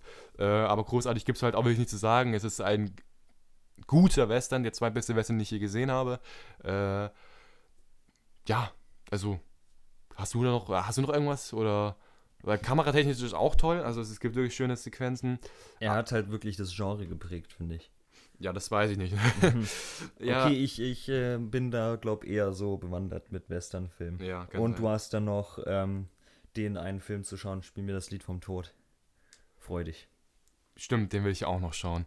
Okay, dann bist du jetzt dran mit. Warte, du hast, äh, du hast was vergessen. Was habe ich vergessen? Oder? Habe ich nicht zugehört. Warte, Ähm, nee. Diese eine äh, Szene mit Musikeinsatz an dem Grab. Hast du die erwähnt? Ja, die, Ah, die, die. Finalszene, Die die, ist toll. die fand ich toll. Ist Ja. toll. Okay, mach du mal weiter. Welcher die. Platz bist du jetzt? Äh, ich bin bei Platz 16. Okay. Head on oder in. Ja, meine Krakelschrift. ähm, der, den habe ich der? mir. Head, Head in oder Head on. Ich glaube Head on. Head on. So. Okay. Äh, der ist wieder von Fatih Akin und Mhm. ich glaube, sein bester Film, würde ich sagen. Oder nicht sein bester, ich glaube, ich, mag, äh, ich mag aus dem Nichts viel mehr. nice.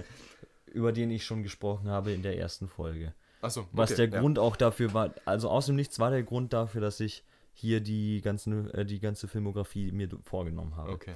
Ähm, Head On ist ein, wieder ein Romanzenfilm. Ja. Wieso macht der Typ so viele Romanzenfilme? Head on heißt er, ja. Ja. Ähm, aber dieses Mal nicht so viel gutmäßig.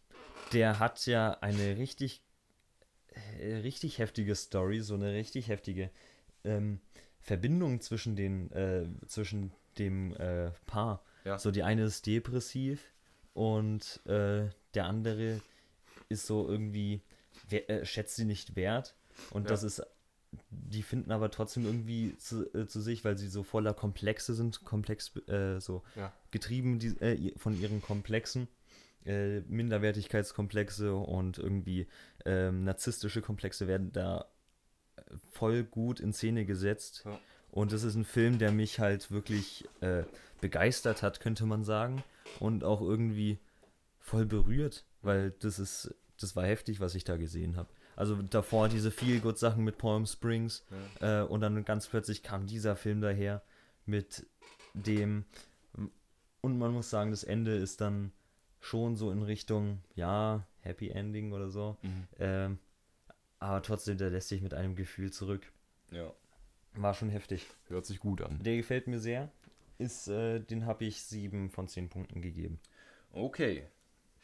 Einen weiteren Film, den ich 7 von 10 Punkte gegeben habe, ist mein Platz Nummer 16. Ähm, das ist der Kinofilm Dune, den du mir vorgegeben hast. Oder? War es Platz 16? Hatte ich nicht gerade Platz 16? Keine Ahnung. Warte, welch, welchen Platz hattest du gerade? Ich hatte Platz 16. Dann bin ich jetzt bei Platz 15 eigentlich, Cool. oder?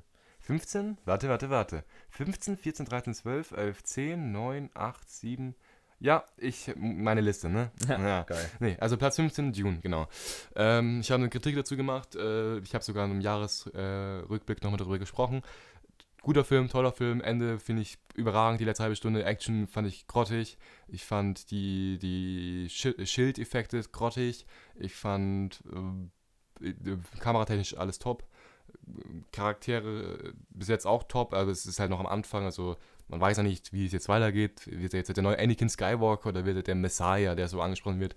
Politische Sachen werden angesprochen, religiöse Sachen werden angesprochen. Es fühlt sich halt noch super unvollständig an. Äh, bis jetzt mag ich das, aber ich war noch nicht so überzeugt. Also ich mochte das und war aber trotzdem zwiegespalten, als ich aus dem Kino gegangen bin. Deswegen 7 von 10 Punkten. Sollte. Kann es sein, dass du jedes Mal, wenn du mit mir über diesen Film sprichst, einen Punkt runtergehst oder einen halben Punkt? Weil du Nein. warst noch beim er ersten Mal warst du so, boah, 9 von 10. Ja. Und ich so, boah, 9 von 10, Mann. ich bin aber, jetzt auch inzwischen aber, runtergegangen, aber der Film ist für mich trotzdem richtig geil. Ja, aber das war ja direkt nach dem Kino, Digga. Ja. Ja, aber der haut richtig rein. Ja, schon. Äh, mir gefällt der sehr und er ist ja auch bei mir auf der Liste, aber nur weiter oben. Ja, auf jeden Fall mein Platz 15. So, dein Platz 15. Mm, Platz 15 ist Das Fest. Mm. Wieder von Thomas Winterberg. Ähm, ich finde nicht sein bester Film, da gibt es ja. ja noch Behand und Der Rausch, ja. aber einer seiner besseren Filme. Ja. Es geht wieder um Konflikte äh, zwischen einer Gruppe während eines Festes und äh, die sind da halt wirklich sehr unterhaltsam äh, dargestellt, anders wie in die Kommune halt. Äh, und die machen Spaß. Der Film macht Spaß. Ich folge dem gerne, auch wenn es viele Dialogszenen gibt. Ich mag Dialoge tatsächlich sehr, ja. wenn sie richtig eingesetzt werden. Ja, ja. Das muss ich dazu sagen. Ähm, und da wurden sie richtig eingesetzt. Und der, dem Film kann man folgen, dem, die Konflikte machen Spaß, sie sind interessant gestrickt und auch die Beziehungen zwischen den einzelnen Figuren hat mir gefallen. Und deshalb äh, einer seiner besseren Filme, aber nicht sein bester. Äh, sieben von zehn Punkten. Okay, ähm, da mache ich heute mal den 14. Platz und jetzt komme ich zu dem Punkt, wo ich ja gesagt habe, der Part ist besser als die anderen Filme, die ich jetzt gleich erwähnen mhm. werde. Ähm, oder auch zum Beispiel The Good, The Bad and Ugly oder was weiß ich, Dune. Und zwar rede ich über The Suicide Squad, den du mir auch vorgegeben hast, den ich aber so spaßig fand und äh, jetzt schon zum dritten Mal gesehen habe äh, und immer noch gut fand. Ich fand den emotional gut, auch wenn es vielleicht andere nicht so gefühlt haben natürlich. Es gab viele, die das nicht so Neues fanden. Natürlich ist es ja auch auf gewisse Art und Weise, hat man es schon mal gesehen, generisch. Ne? Das ist ja dieses, wenn man zum Beispiel, habe ich auch schon in meinem Jahresrückblick gesehen, wenn man zum Beispiel, wie heißt das, gesprengte Ketten, nee, nicht gesprengte Nein, Ketten. sondern... Ähm, das dreckige ja, Dutzend gesehen hat. Oder, oder einfach einen Superheldenfilm kombiniert, dann ist, kommt halt der Suicide Squad raus. Aber trotzdem immer noch toll. Action ist nicht unbedingt das Feinste. Es gab eine Harley Quinn-Sequenz, die ich ganz nice fand die gut choreografiert war, aber nicht überragend choreografiert war. Aber trotzdem, ähm, so sehen Helden für mich dann auch aus, wenn sie dumme Fähigkeiten haben, die aber doch cool sind dann letzten Endes. Ähm, ja, ist halt, wie gesagt, Bösewichte, die auf eine Insel geschickt werden, um das Gute zu tun. Ne? Ja, also habe ich 7 von 10 Punkte gegeben, aber ist natürlich meiner Meinung nach ist der Pate besser auf einer objektiven Sichtweise.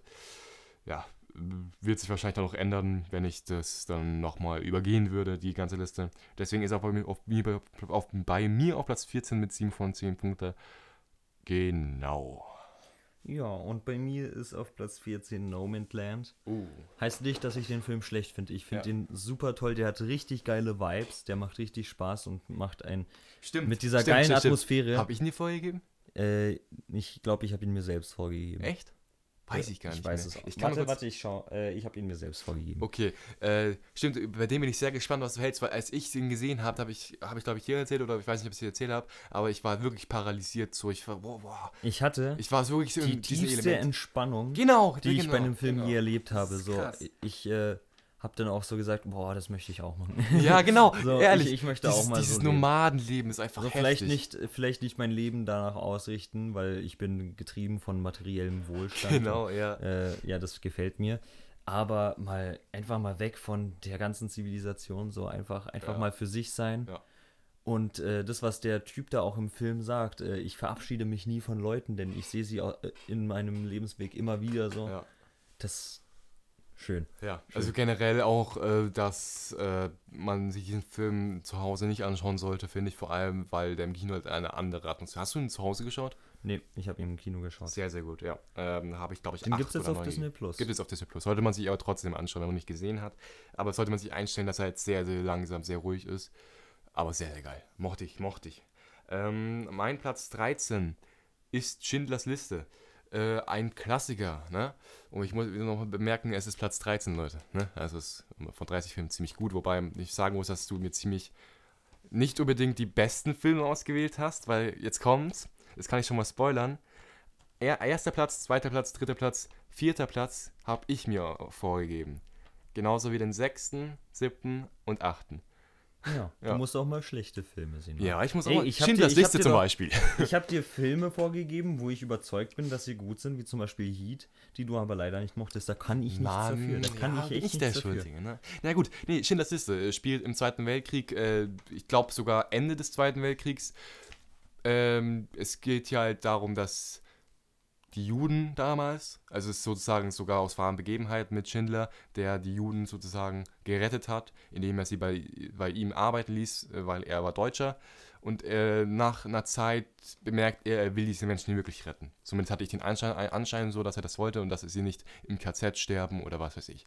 Äh, auf jeden Fall ist das so die Grundstory und wie halt Schindler das macht und das ist halt wirklich äh, wahre Begebenheit und auch wirklich letztendlich die Endszene packt dich. Das ist so wirklich so, wow. Wow, also äh, man sollte sich, jeder, jeder Neonazi da draußen oder jeder Rechte, äh, der extremst rechts ist, Die werden sich den Film nicht anschauen, egal was. die sollten sich diesen Film aber tatsächlich anschauen, weil das ist so, das ist, ich hoffe nicht, dass wir Neonazis in unserer. Äh, Ja, okay. Nee, aber man sollte, aber die Leute, wenn die, die müssen sich sowas anschauen, denken, wow, das sollten wir nicht wiederholen, weil das ist wirklich heftig. Das ist so wirklich ein Geschichtsunterricht, so, den man sich im Geschichtsunterricht anschauen kann. Und da ist mein Kritikpunkt, den habe ich mir by the way vorgegeben. Der Film ist von der Charakterzeichnung super schwach. Also Schindler, klar, das hat er in realen Leben gemacht und hat, das ist wahrscheinlich super, ja, das ist wirklich toll. Aber hier ist er so, ja, ich entschließe mich jetzt mal den guten Juden zu helfen und ja. Und das war für mich so, okay, warum? Warum? Ja, also das kam für mich nicht raus. Der brauchte die Arbeiter, das war ja am Anfang. Ja, das war- dann, ja, genau. Dann hat ihm gesagt, oh, hat er sich selbst gesagt, oh, das Aber ist ja kam, gut, was ich da mache. war für das mich ein bisschen, mir. das war für mich nicht so klar. Das war für mich, es kam für mich nicht rüber. Das war für mich ein richtiger Schwachpunkt. Vor allem der große, was heißt großer Gegner? Der Böse, dieser Nazi, der halt so stereotypisch böse ist, der Leute abknallt. Es gab solche Leute. Vor allem bei den Nazis, ja. Und das will mich auch nicht verleugnen. Jedoch war das für mich ein bisschen so überzeichnet und ein bisschen mochte Das ich war aber genauso. ja, aber ich mochte es trotzdem nicht so. Keine Ahnung. Okay, Es war okay. für mich nicht realistisch. Äh, das, ist, das hat mich hat sich angefühlt wie dieser typische Marvel-Bösewicht.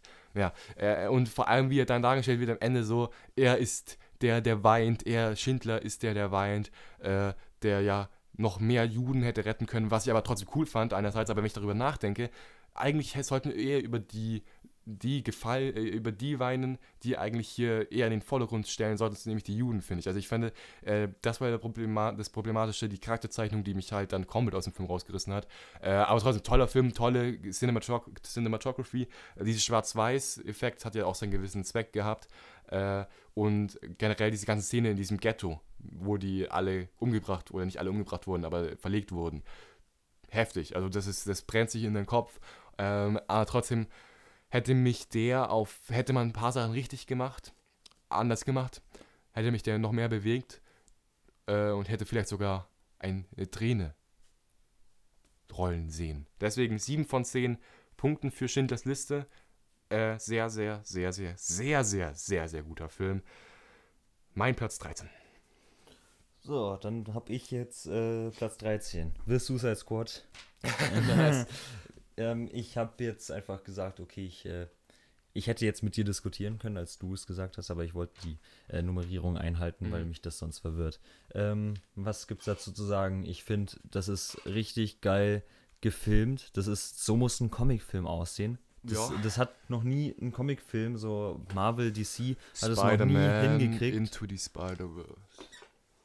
Ja, schon, aber das, so Ja, okay, Live-Action-mäßig. Das hat noch nie so ein Film hingekriegt für mich, wie der vielleicht so. Watchmen.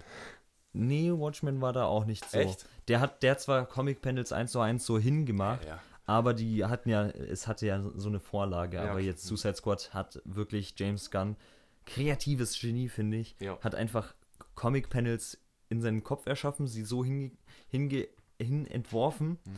ähm, und die sehen so gut aus, wie das ist, das riecht überall nach Comic, als würdest du einen Comic lesen, Okay. Äh, nur schaust du ihn Ja. und das liebe ich als Comic-Fan über alles. Ja. Äh, die Figuren haben mich richtig gepackt. Ja. Ich mochte die Charakter, äh, die F F Gruppendynamik zwischen denen Und äh, mich hat zwar jetzt nicht überrascht, dass die erste äh, Gruppe der Suicide Squad stirbt, weil das war irgendwie zu erwarten, so Das wenn fand man ich schade. Das fand ich beim ersten Mal schon ziemlich schade, weil ich äh, ein paar echt mochte. Ich fand, ich fand diesen Ich mochte- Bogentypen nice und ich fand Flula. Borg nice. Ja, aber ganz ehrlich, ähm, das sind die bekannteren, die Elite der Su äh, Superhelden-Bösewichte. Äh, das sind, dieser Film konzentriert sich aber auf die unbekannteren, jetzt zum Beispiel Polka Dot Man. Redcatcher 2. Ja, Redcatcher 2. Das sind Leute, die man jetzt nicht so wirklich kennt ja. aus den Comics. Ich kenne sie schon, deshalb, äh, und ich kann dir sagen, in den Comics sind sie von, äh, von den persönlichen Motiven her ganz anders. Okay. Ähm, aber in diesem Film gefallen sie mir richtig, weil die ja, einen schon, schon so berühren. Okay. Nice. Der Film hat mich berührt. ja, hab Ja. mich auch. Ja. Wie viele Punkte? Ich, ich liebe den. Und äh, ich gebe ihm 7,5 von 10 Punkten. Hast du den vorgegeben oder? Äh, den habe ich mir vorgegeben. Okay. Auf meinem Platz 12, wir nähern uns der Top 10, ist Danny Villeneuves Eintrag Enemy, der mich beim ersten Mal schauen, nachdem der Film zu Ende war, so komplett neutral zurückgelassen hat. Ich war so, ich, hab, ich wusste, ich habe was Besonderes gesehen, aber ich wusste auch, dass ich nichts gesehen habe, weil ich nichts verstanden habe, verstehst du? Ähm, aber das Nice an diesem Film ist, dass man da da- dadurch was reininterpretieren kann. Es ist klar, es muss jetzt nicht unbedingt die große, das große Meaning haben, dass, es, dass er Depression hat oder Schizophrenie, äh, was ich zuerst gedacht hatte, gedacht hätte. Aber ich denke, es geht halt hier wahrscheinlich eher so, das ist kein großer Spoiler, weil das ähm, tatsächlich auch angedeutet wird, meiner Meinung nach, ähm, hier um Betrug von, äh, von seiner Ehefrau und so. Das sieht man auch in der ersten Szene, wenn er in einen Sex, in eine Sexbar oder Sexclub oder so geht. Und er am Ende des Films, oder gegen Ende des Films einen Schlüssel bekommt. So. Äh, und man denkt, okay, das ist der Schlüssel zur nächsten Sexclub, so eine Art. Und das wird dann oft mit Spinnen verdeutlicht so.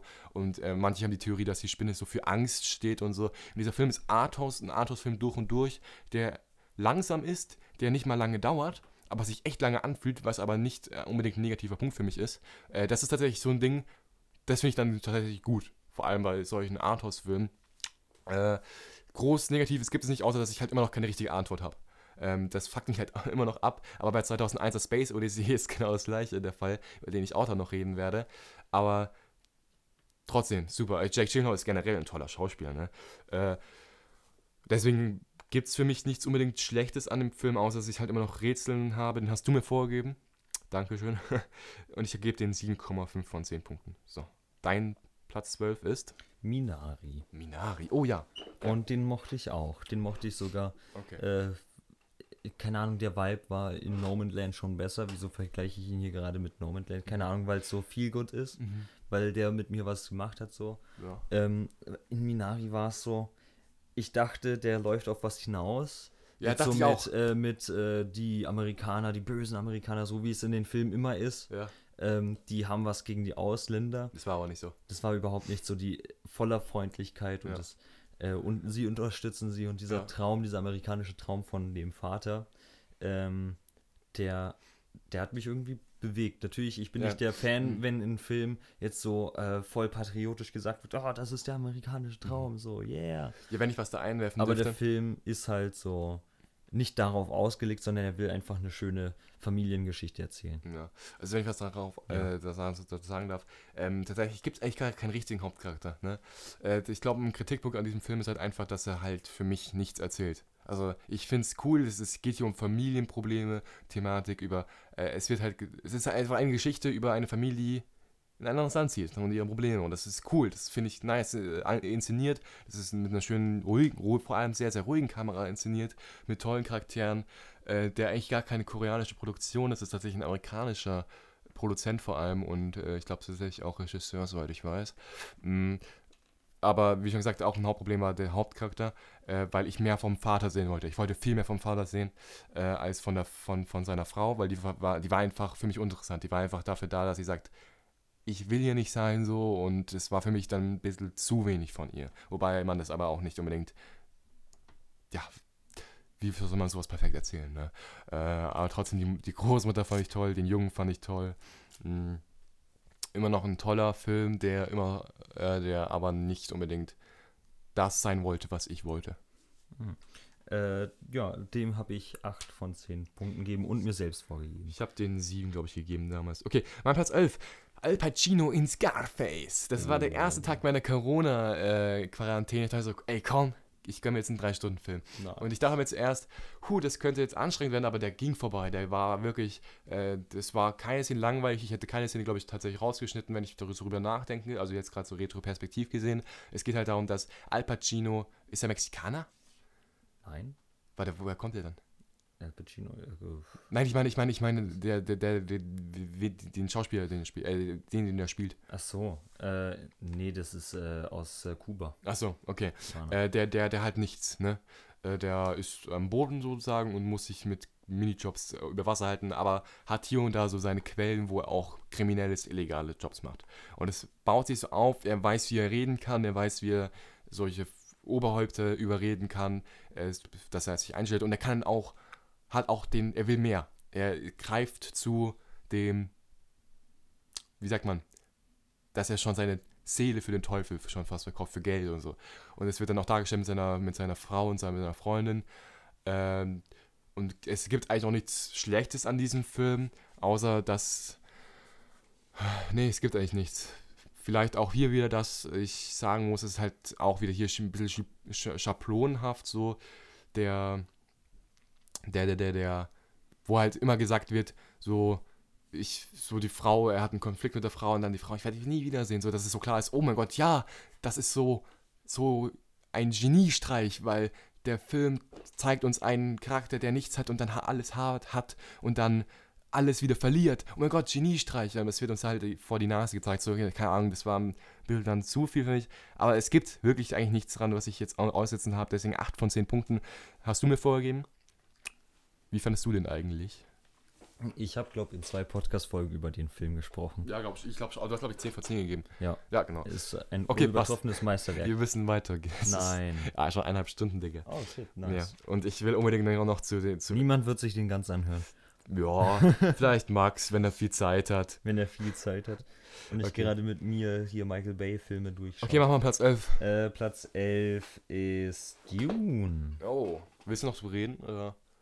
Hm, Vielleicht hat er eigentlich schon alles nee gesagt. komm. Okay, Du hast eine Kritik gemacht, hast jetzt hast du über ihn äh, Ich habe ihm 8 von 10 Punkten Okay, gegeben. stimmt. Okay, dann kommen wir zur Top 10. Oh mein Gott, wir sind endlich da.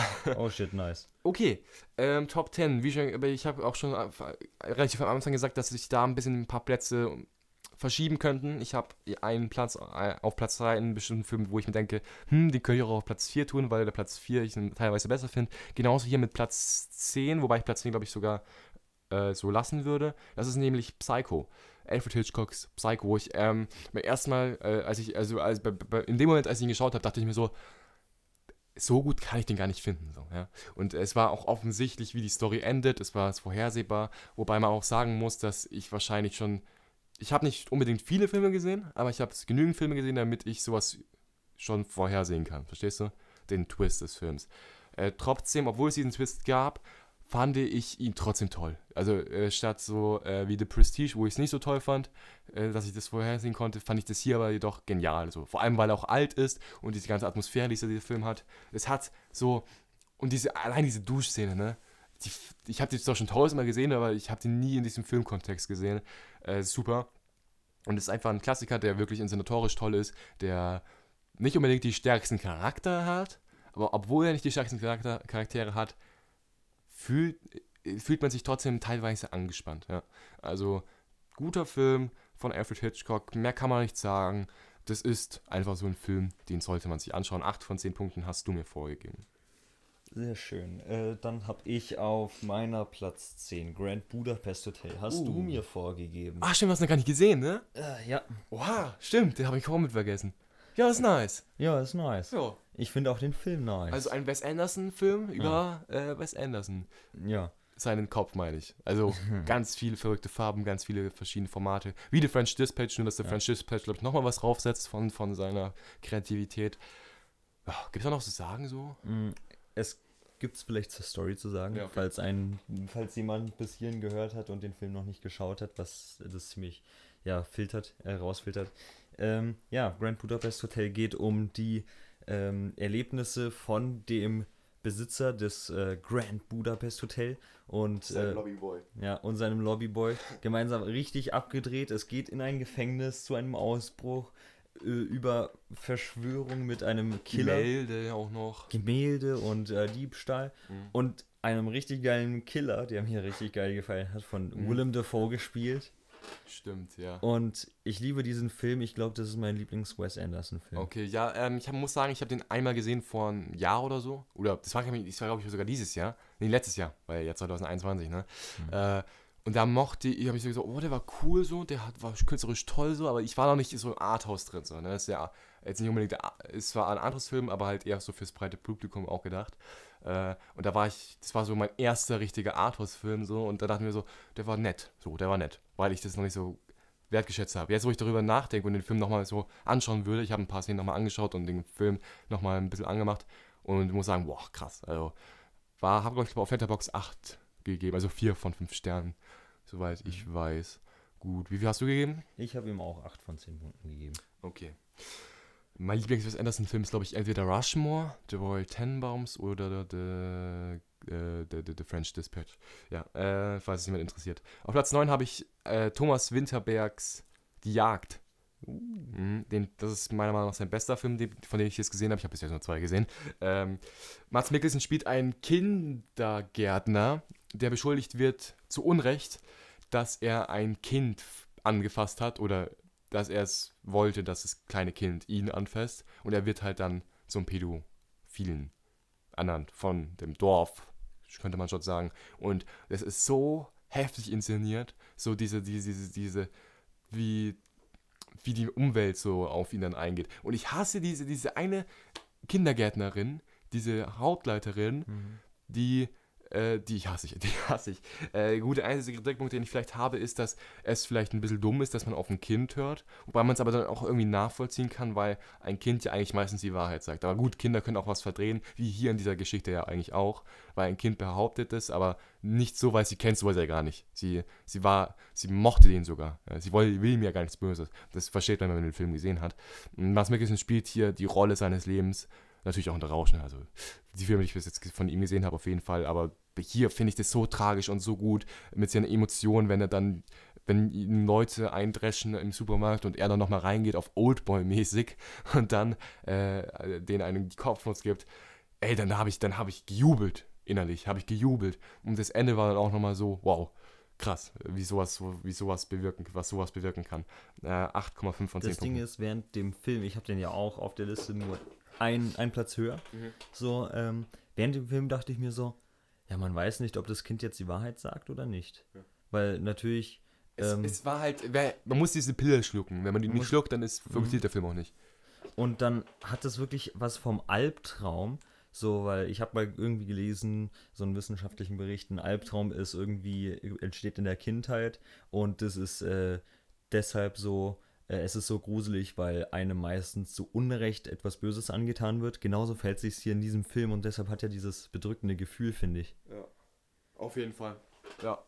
Äh, das war jetzt Platz Nummer 9. Genau, hast du mir vorgegeben. Was ist dein Platz 9? Mein Platz 9 ist Birdman. Uh, stimmt, habe ich auch vorgegeben, ne? Der One-Cut. Ja, richtig geil gefilmt. One-Take, ja.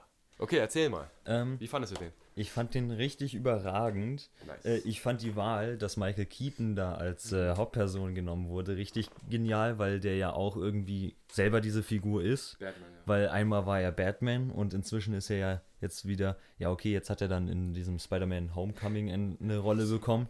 Ähm, aber davor war er auch von der Bildfläche verschwunden und hat sich immer so mit kleineren Filmen so unter, äh, über Wasser gehalten und wollte auch im, irgendwie immer so sein Coming Back, back feiern. Genau so in diesem Film. Also, Ja, und genau, genauso ist es in diesem Film. Deshalb ist diese Wahl von Michael Keaton so genial.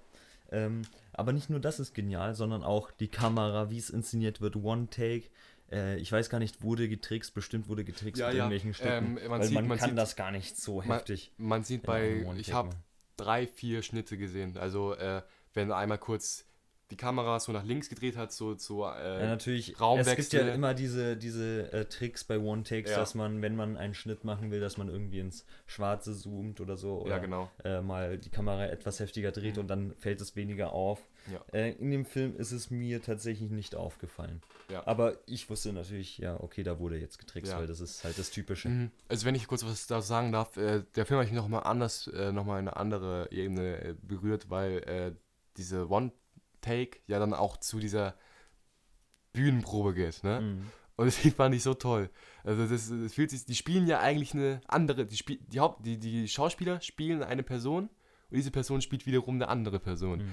Und äh, die, die, die, und während sie, während sie diese andere Person spielen, müssen sie trotzdem in der Rolle bleiben. Und Schauspieler spielen Schauspieler. ja, genau, das ist, das ist, und Das ist auch etwas, was mich hier in äh, Quentin Tarantino-Filmen immer wieder begeistert. Genau. Und, und, und ich war ja selbst schon mal auf der Bühne. Oh, wow. Oh, ja, nee, also wir hatten so ein Musical, ne? Und ich war der Vater und das, ich, war, ich war halt schlecht, Ja. ne? Ich bin kein guter Ja. Schauspieler da. Äh, und das war wirklich auch kein gutes Musical. ne? Also tut mir leid. Aber äh, da kann, kann ich sowas irgendwie voll nachfühlen, auch wenn das nicht unbedingt das große Thema des Films war. Äh, ich ich habe es gefeiert, wie hier mit Kritik umgegangen wird. Äh, so, ja, zweitklassige Filme, Heldenfilme, äh, solche äh, Filme, die einfach gemacht werden, um Geld zu bekommen, weil ein The Rock drauf ist und jeder The Rock liebt, weil er ja so toll ist. Äh, Finde ich toll. Äh, äh, ich muss sagen, es ist nicht unbedingt das Meisterwerk, was ich damals gesehen habe, jetzt so nach einer Zeit, aber ich glaube, ich hätte den jetzt, glaube ich, bei neun, glaube ich. Weiß ich nicht. Denke ich mal. Ich habe ihn bei 8, aber ich, Okay. äh, wenn ich, ich habe Bock, den nochmal zu schauen. Ich Ich, wette, ich könnte ihn auch locker auf 9 raufstufen. Ja, Was ich aber geil finde, äh, es ist ja immer so bei One-Takes, jetzt zum Beispiel Victoria hast du auch letztens geschaut, Ja. das ist schwer, Emotionen von den Schauspielern, von den Charakteren festzuhalten, Ja. da ja One-Take und dann muss man sich auf andere Sachen konzentrieren. Aber in dem Film wird das richtig geil äh, gezeigt, wie sich der Charakter fühlt und dann fühlst du dich auch so, was du vorhin gesagt hast mit diesem, äh, wenn er auf die Bühne geht, Ja. fand ich richtig geil. Vor allem, vor allem, äh, äh, wie heißt ihn jetzt nochmal? Michael Keaton. Nein, seine Tochter. Achso, Emma, die- Emma, Emma Stone. Emma Stone. Das ist die eine Szene, wo sie ihn anschreit. Wow, krass. Also Ja. das, das ist äh, eine ihrer besten Rollen. Äh, die Lesben-Szene in diesem Film habe ich nicht ganz verstanden. Also klar, das war für Sie mich... sind Lesben.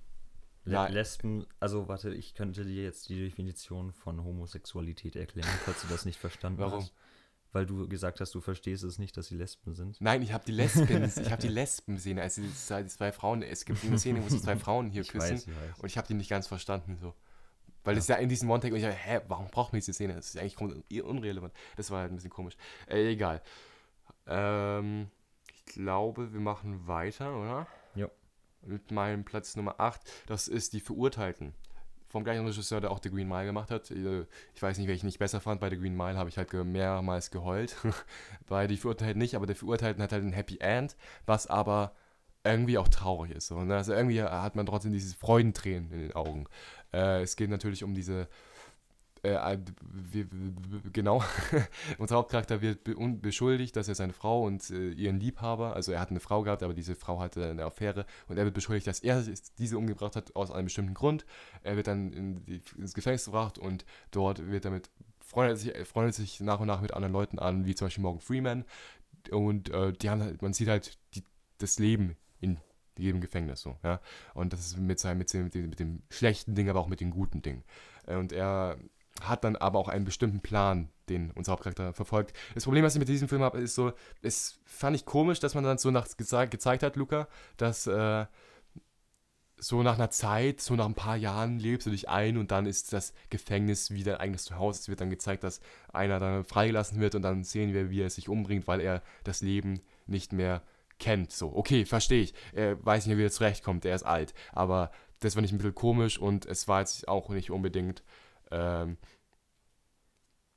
nee, eigentlich was anderes. Einen anderen Kritikpunkt habe ich gar nicht. Deswegen 8,5 von 10 Punkten. Hast du mir vorgegeben, oder? Jo. Warte. Nee, ich habe mir Ah, vorgegeben. geil, okay.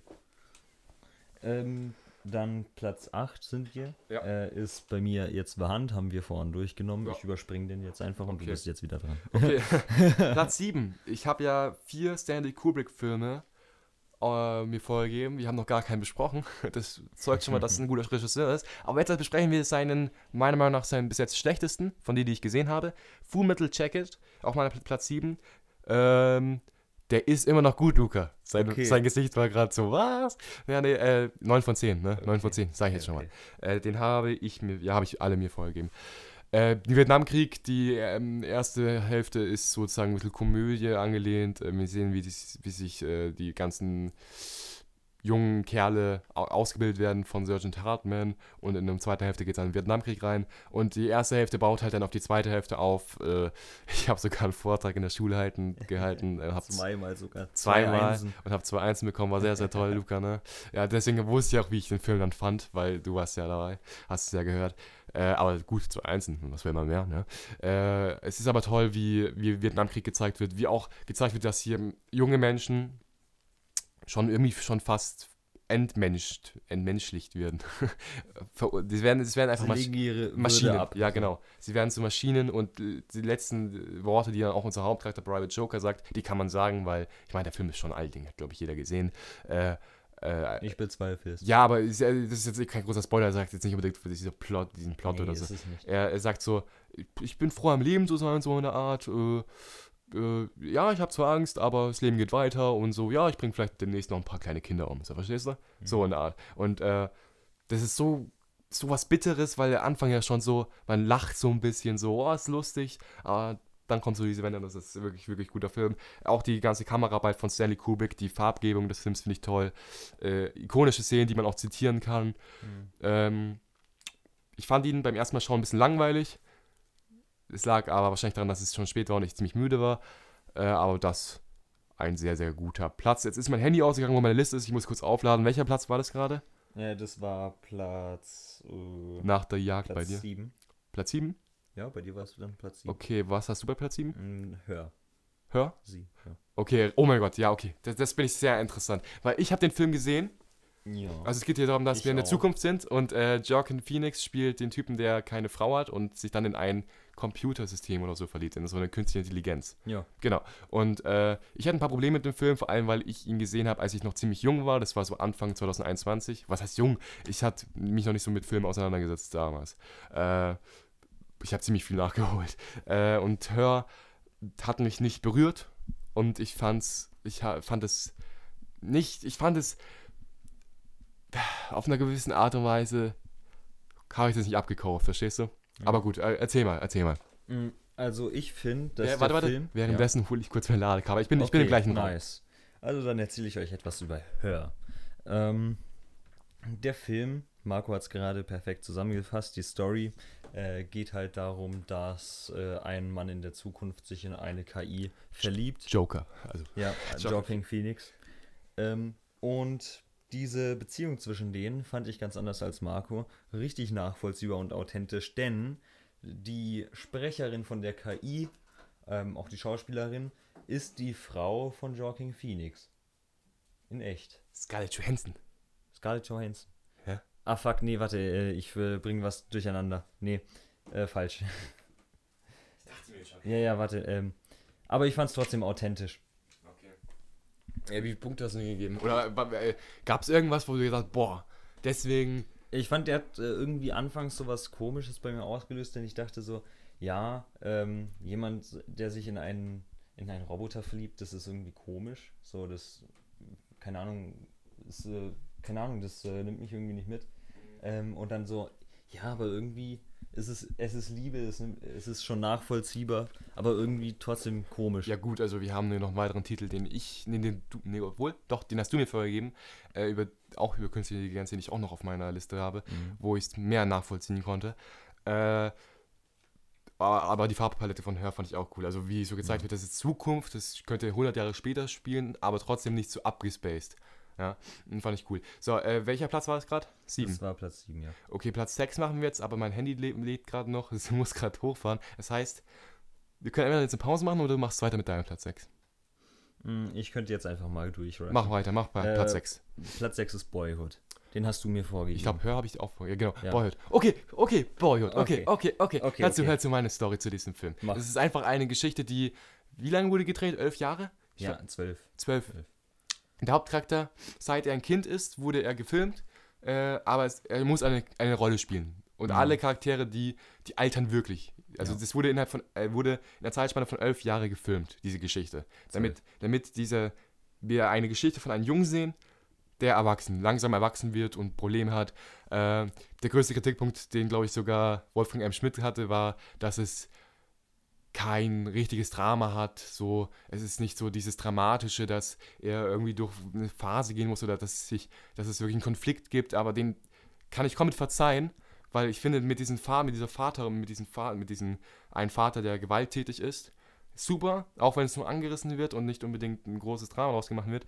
Ähm, ich fand es einfach toll, wie dieser Junge gezeigt wird und wie er erwachsen wird. So, man denkt so, okay, er wird, er wird wahrscheinlich vielleicht ein Sportler oder so, aber im nächsten Moment sieht er, okay, er ist gar kein richtiger Sportler, er ist eher so künstlerisch begabt, mag fotografieren und so, ne? Und äh, das ist sehr interessant und vor allem dann das Ende, wo du denkst, krass, wie schnell so eigentlich so ein Leben vorbeigeht eigentlich so. Mhm. Und äh, das hat mich voll, voll fasziniert bei Boyhood. Und der Junge hatte ein so ein, äh, ein Dragon Ball ähm, Plakat oder ich glaube eine Decke. Ist mir auch auf. Ja. Habe ich voll gefeiert. Ja, das ist halt das Leben. Und das hat mich dann auch, dieser Film hat mich dann auch irgendwie beeinflusst. So, und zwar richtig beeinflusst. Ich hatte dann eine andere Perspektive so. Ja. Auf die Jahre, die verstreichen. Jetzt fällt es mir auch auf, irgendwie 2021 ist weggegangen wie nichts. Ja, genau. Ich meine, ich, ich habe mich 2001, an, an, ganz am Anfang von 2021, habe ich mich komplett reingehängt in das Film, in Filmwissenschaft. So. Mhm. Ich habe innerhalb von 365 Tagen so viel Neues erfahren, habe mich weitergebildet, was nicht unbedingt Schule, was Schule betrifft, aber was Filme betrifft, kann jetzt viel mehr unterscheiden, was ich eigentlich mag und was nicht. Äh, das ist ziemlich gut und ziemlich cool. Ja, ich meine, ich habe dieses, ich habe 2021 auch meinen YouTube-Kanal äh, gestartet. Ja, das ist dein Platz 6. Und ich habe ihm 8 von 10 Punkten gegeben. Ich habe ihn auf Letterboxd 9 gegeben. Ja, Mhm. okay. Gut. Ähm, mach mal weiter mit Platz 5. A Silent Voice. Ja! Geil! Ja! ja, Mann! Als ob du dich so darüber freust. Digga, das ist der beste Anime-Film, den ich gesehen habe. Finde ich auch. Ja, es ist geil. ich auch geil. Es ist geil. Also, es ist geil. Es ist geil. Es ist geil. Erzähl, ja. worum es geht. Film ist geil. Erzähl, also es geht. geht. es geht um ein Mädchen, was auf eine Schule kommt und ähm, dann ein anderes Mädchen, was gemobbt wird und es ist ein, einfach Weil sie, weil sie gehört ist. ja, weil sie gehörlos ist und das ist einfach super äh, super berührend, weil, Weil er selbst depressiv Ja. wird. Und sich dann in der ersten Szene denkt so, wow, cool, cool, cool. Er hat Freunde so, er mobbt sie so, aber er merkt, Digga, das bringt- macht ihn nicht wenn er älter wird, das bringt will er sich umbringen, Digga. Ich will runterspringen, Alter. Und beschließt aber dann, lieber mal zu ihr zu gehen. Also, er beschließt dann letzten Endes, vielleicht sich zu entschuldigen für das, was er getan hat. Und da denkt man, okay, es beginnt eine Liebesgeschichte so. Ja. Wird auch angedeutet, aber eigentlich geht es nicht um die Liebesgeschichte. Es, sie sagt zwar in so in der Szene so, oh, jetzt wird sie ihm die Liebe gestehen, aber eigentlich ist es eher so, sie helfen sich gegenseitig. Ja, das ist krass. Das ist einer der besten Animes, die ich je geschaut habe. Vor allem die, liebe die, den. die Animation und dann, dass da die ganze, die X dran sind. Und am Mhm. Ende, wo die, wo, wo eine bestimmte Szene, wo die X, wo er, wo er nach oben schaut. Gänsehaut, das ist krass, Alter. Das hat mich so krank bewegt. Das ist so Das hat heftig. mich auch übelst bewegt. Hat mich auch zu Tränen gerührt. Same. Ähm, dem habe ich äh, aber 8 von 10 Punkten gegeben. Naja, ich habe den 10 gegeben, tatsächlich. Das ist einer meiner Lieblingsfilme. Ähm, okay, du kannst, glaube ich, gleich weitermachen. Mit Platz So. 4. Äh, Platz 4 Social Network. Den hat Marco Sehr mir, geil. vorgenommen, äh, mir vorgegeben. David Finchers David Fincher? Facebook-Dokumentation. Und ich kenne David Fincher ja von Fight Club und ich dachte so, zuerst dachte ich so, okay, es geht um die Geschichte, so Entstehung äh, von Facebook und ich dachte, okay, vielleicht wird es langweilig, aber ich, dann dachte ich so, okay, David Fincher, der, seine Filme sind nie langweilig, außer vielleicht jetzt der Alien 3. Ähm, ja, und dann habe ich mir den angeschaut, hohe Erwartungen gehabt, weil David Fincher und du feierst den extrem und die Erwartungen wurden zu 100% erfüllt und vielleicht sogar noch um 20% erhöht.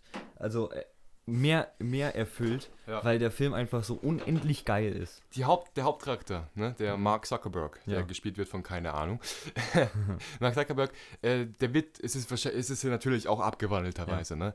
Äh, Mark Zuckerberg sagt tatsächlich, dass es nicht hundertprozentig so war. Mhm. Weil hier macht David Fincher sein eigenes Ding ein bisschen draus und sagt, Mark Zuckerberg ist diese Heldenfigur schon fast, der sich aber nicht an andere Menschen so ranlässt, so ein bisschen. Und tatsächlich Menschen abstoßt, sogar seine besten Freunde, um sozusagen Erfolg zu bekommen. So. Genau. Und äh, dieses, dieses, ey, ich gebe ein F, was ihr von mir hält. Ich bin das, ich, ich mach das. Ich bin, ich bin der größte Typ, der geschafft hat, Facebook zu gründen.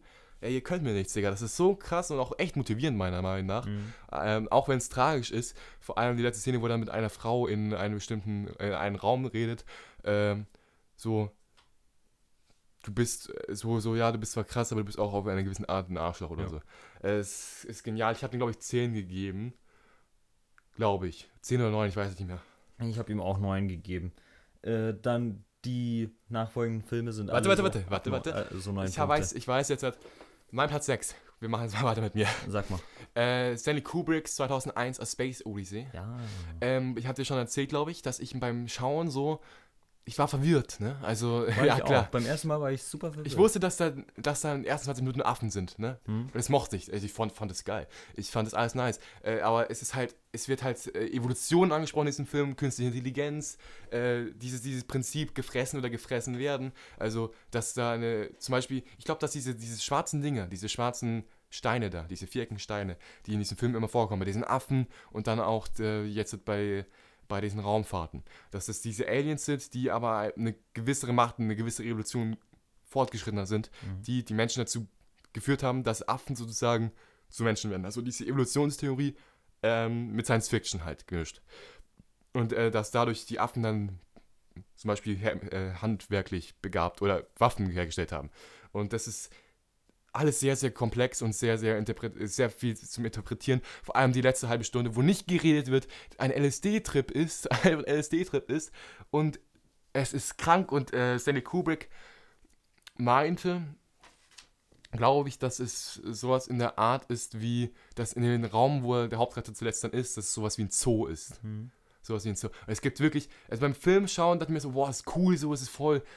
Ich dachte mir so, das ist doch eigentlich genau mein Film, aber ich habe es irgendwie nicht so gefühlt. Ich hatte nicht dieses Grinsen im Gesicht, wie ich eigentlich dachte, wie bei The Green Knight zum Beispiel, Mhm. wo ich das wirklich hatte. Wobei das eigentlich fast, weil, weil, obwohl es beides so richtig so Arthouse höchster Klasse ist, ähm, muss ich trotzdem sagen, nachdem ich eine Nacht drüber geschaffen habe, mu- muss ich darüber immer wieder nachdenken. Es ist heftig und deswegen ist er bis jetzt halt bei mir nur bei 9 von 10. Aber ich kann mir so gut vorstellen, dass der sich steigert über den Lauf der Zeit. Ich mag den Film auch sehr und ich habe ihn beim ersten Mal nicht verstanden. Ja, nicht. Bei, aber er hat mich extrem so, ja, okay, ich muss, ich muss äh, über den Film nachdenken und ich habe ich habe extrem lange über den nachgedacht. Beim zweiten Mal schauen habe ich ihn wieder nicht ganz verstanden. Ja. Und dann äh, habe ich mich mehr damit auseinandergesetzt, genauso wie du. Ich habe in deinem Suchverlauf gesehen, dass du extrem viel äh, so Explain-Videos angeschaut hast. Ja, aber ich bin Hab noch ich nicht weiser. Ich bin noch nicht ich weiser geworden. Nee, ähm, ich kann ich weitermachen mit meinem Platz 5, oder? Ja, mach. Hast du eigentlich äh, 2001 Space Odyssey wie viele Punkte gegeben? Äh, Dem habe ich, glaube 9 gegeben. Okay. Ähm, auf Platz 5 ist auch ein Science-Fiction-Film, der meiner Meinung nach 2001 Space Odyssey nicht das was reicht, aber ich fand den halt, als ich ihn geschaut habe und wenn ich darüber nachdenke, bombastisch. Ex Mhm. Machina, äh, 2001 Space Odyssey habe ich by the way mir vorgegeben. Äh, Ex Machina über, dies, über die künstliche Intelligenz, ist künstliche Intelligenz, wenn sie wirklich gibt oder irgendwann geben wird, gleichberechtigt zu Menschen.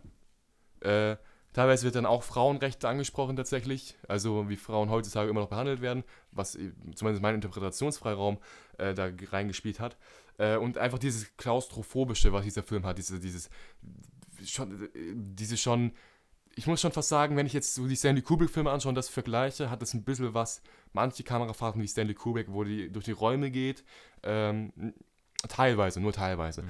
Äh, aber wirklich toll aufgenommen, wirklich toll äh, sieht es aus. Es sieht nicht so platt aus wie, wie bei den meisten Marvel-Filmen, was das Co Co Color Grading betrifft.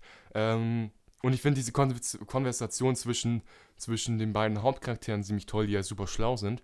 Äh, ähm, gut, vielleicht könnte man vorwerfen, gut, ähm, das ist so viel Exposition, aber ich finde, diese Exposition ist tatsächlich gut reinge reingegriffen worden. Ja, das stimmt. Ähm, übers, ja, es gibt eigentlich nichts, was mich an diesem Film stört. Die Soundtrack ist auch toll. Ich habe 9 von 10, glaube ich, gegeben. 9 von 10. Äh, darf ich weitermachen oder willst du Nee, weitermachen? ich muss noch mal einen Platz Okay, 4 mach machen. Das, mach das. Äh, Platz 4 müsste bei mir, warte, wenn ich so aus dem Kopf habe, weil gerade da mein Handy liegt. Ähm, nennen die letzten zwei Filme von Stanley Kubrick, nämlich ich habe noch Shining und Urbeck Orange. Orange. Entweder Urbeck Orange oder Shining. Ja, es ist Clockwork Orange. Das war eine tolle Pause. nee, äh, Clockwork Orange ist ein toller Film. Also äh, klar, auch wieder hier beim Schauen ist es so, was will dieser Film aussagen? So, weil dieser Film verherrlicht schon fast die Gewalt im ersten, drei, in der ersten Dreiviertelstunde. Da werden, werden Frau vergewaltigt. Ich denke mir so, wow, okay, äh, was will Stanley Kubrick da zeigen? So, ähm, ich habe mir ein paar Videos dann auch angeschaut und äh, kann jetzt auch da rein interpretieren, dass vielleicht Stanley Kubrick damit den, äh, wie heißt es, den Trieb des Menschen beschreibt. Dass, mhm. wir, wir, dass wir im Grunde irgendwas Böses in uns haben, was wir aber verdrängen was äh, natürlich auch gut ist, ne? Äh, aber letzten Endes kann man den Trieb nicht immer zügeln. Das heißt, Menschen machen Fehler und äh, der Hauptcharakter beschreibt den Menschen. So verstehst du? Er wird ja dann im zweiten Teil des Films dazu gezwungen, nur noch gut zu sein. Er hat also keinen Willen mehr. Mhm. Und das, das äh, greift Stanley Kubrick hier ein bisschen an mit toller Schauspielleistung, mit tollen Sets, mit tollen, äh, mit Dialogen, die so verschiedene Akzente haben, äh, so meine Groupies, oder wie, was ich kann ich sagen, das ist toll. Äh, die gehen Milchbars, das ist ziemlich, ziemlich äh, verrückt, diese ganzen Kamerafahrten mit dieser Panavision-Kamera, glaube ich, ist es. Äh, da gibt es nichts dran auszusetzen, äh, außer vielleicht, dass ich ein, zwei Szenen in dem zweiten Akt ein bisschen äh, zu lang fand oder nicht unbedingt so, so, so, so abgedreht fand oder das halt nicht so richtig reingepasst hat, meiner Meinung nach. Äh, aber ansonsten 9 von 10 bis jetzt. Könnte aber meiner Meinung nach zu 10 von 10 werden und zu meinen Top 50 Filmen gehören. Tatsächlich. Mhm. Gut, du kannst weitermachen. Okay, Platz 3 ist bei mir Memento. Den hat mir äh, Marco vorgegeben. Und ich fand, der war erzählerisch extrem interessant gestrickt. Es ist nämlich ein Film. Es geht um einen ähm, Typen, der irgendwie an Gedächtnisschwund leidet und dann äh, sich daraus ein Krimi entwickelt und das, was so interessant an dem Film ist, was mich rückwärts erzählt. Ja, er wird rückwärts erzählt, nicht vom Anfang, sondern vom Ende. Und dann ist halt das Interessante an dem Film, dass halt etwas gezeigt wird, du weißt nicht, was abgeht. Und dann wird es halt äh, durch diese Krimi-Aspekte immer so aufgedeckt. Und am Schluss gibt es dann, gibt's dann, gibt's dann einen Twist, der, ein, der mich extrem gehuckt hat. Ja. und auch irgendwie so, ja, es macht Sinn und ich muss ihn noch ein zweites Mal ja, schauen. Das ist bei mir tatsächlich fast genauso. Ich habe den, glaube ich, auf Letterboxd 7 oder 8 Punkte nur gegeben. Mhm. Der Grund davon ist, weil ich, glaube ich, ein paar Tage davor Shutter Island geschaut habe und das so einen ähnlichen Plot hat. Also nicht unbedingt von der, mhm. von der Geschichte her, sondern dieses ähm, Zwiespältige, dieses ja. Zwiespaltige im, in dem Hauptcharakter. Äh, was ich aber äh, schade fand, aber trotzdem halt in diesem Film toll eingefangen habe. Vor allem diese Erzählmethode, wie das gemacht wurde, die am Anfang etwas schräg ist, ähm, aber immer noch gut und einer der besten Christopher, Christopher Nolan-Filme ist. Äh, ich kann mich auch nicht entscheiden zwischen Inception, Interstellar und Memento, wobei man auch sagen muss, dass ich Interstellar und Inception sehr, sehr lange nicht mehr gesehen habe. Äh, wie viele Punkte hast du denn gegeben? Dem habe ich äh, 9,5 gegeben. Sehr, sehr krass. Dein Platz 3, ne? Ja. Okay, mein Platz 3 ist Oldboy. Von ich Park gut. John Wok. Ja. Nee, also ich äh, weiß nicht, ich fand Urbeck auch, also wie schon gesagt, das 3 und 4 tauscht so ein bisschen, aber Oldboy, diese Rachegeschichte, die äh, nicht wie bei, wie bei äh, Quentin Tarantino, Quentin Tarantino hat eine Rachegeschichte, wo wir die Rache vergöttern schon fast, so glorifiziert, aber das halt auf eine künstlerische Art und Weise wie bei Kill Bill, äh, Blut wird als Kunstform dargestellt. Mhm. Ja, und hier sieht man nicht so viel Blut. Ja, Film ab 16 ist super brutal auch, aber es, es zeigt es nicht unbedingt und das macht es dadurch also noch ekelhafter. Also bei Quentin Tarantino ist es nicht so ekelhaft, weil es ja, wie schon gesagt, häufig und als Kunstform dargestellt wird. Während es hier bei Park Chan Wook eher so nicht so äh, explizit dargestellt wird, dafür aber ekelhafter und so die Fantasie. Äh, die Fas Fantasie wird angeregt. Genau. Äh, und äh, diese Rachegeschichte, wo man sich denkt, okay, er war damals nicht gut, er ist jetzt zwölf oder wie viel Jahre? 15 Jahre? Der war 15 Jahre dann. 15 Jahre lang in diesem Raum und er will jetzt Rache. So. Und wir sagen, okay, let's go. Jetzt kommt die Geschichte ins Rollen. Und er trifft dann eine Frau so und dieser, dieser, dieser eine, der ihn da festgehalten hat, will irgendwie auch, dass er irgendwie auf das Geheimnis kommt so. Weil er so, okay, was ist das? Aber letzten Endes wird die Rache nicht glorifiziert, sondern eher verurteilt. Weil er, wo er die Rache eigentlich haben will, bekommt es zurück. So, du, du willst, du willst, du willst eine Rache üben, du kriegst es jetzt komme zurück. So und äh, selbst der Typ, der das gemacht hat, kriegt ja eigentlich auch zurück. Der äh, sozusagen, wie, wie nennt man das?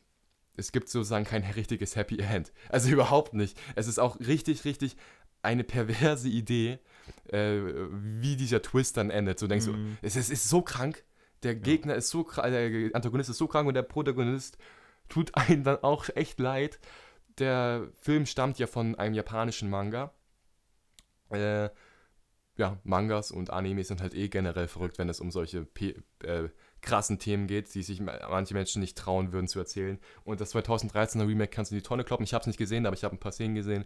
Äh, das ist halt wirklich ein Remake, was keine Existenzberechtigung hat. Ja. Gut, äh, ich habe den, glaube ich, 9 von 10 gegeben. Aber auch hier wieder, wie bei Urag Orange, wenn es die Zeit vergeht, könnte das sogar eine 10 von 10 werden. So, und bei mir Platz 2 ist Taxi Driver Oh, den habe ich mir letztens gekauft. und noch nicht angeschaut. Nee, noch nicht. Ah, Mann. Kannst du dir aber vorgeben ich, dann. Ich will nicht zu viel verraten, äh, aber es geht ganz grob gesagt äh, um einen Typen, der aus dem Krieg zurückkommt, die Gesellschaft komplett verachtet, weil er so durch seine Erlebnisse gezeichnet ist, ja, äh, ja dass er ein, eigentlich auf einen Amoklauf geht. Okay, also So. du hast gesagt, es ist ein bisschen wie Nightcrawler, oder? Es ist äh, Nightcrawler und Taxi Driver haben sehr viele Parallelen. So. Okay.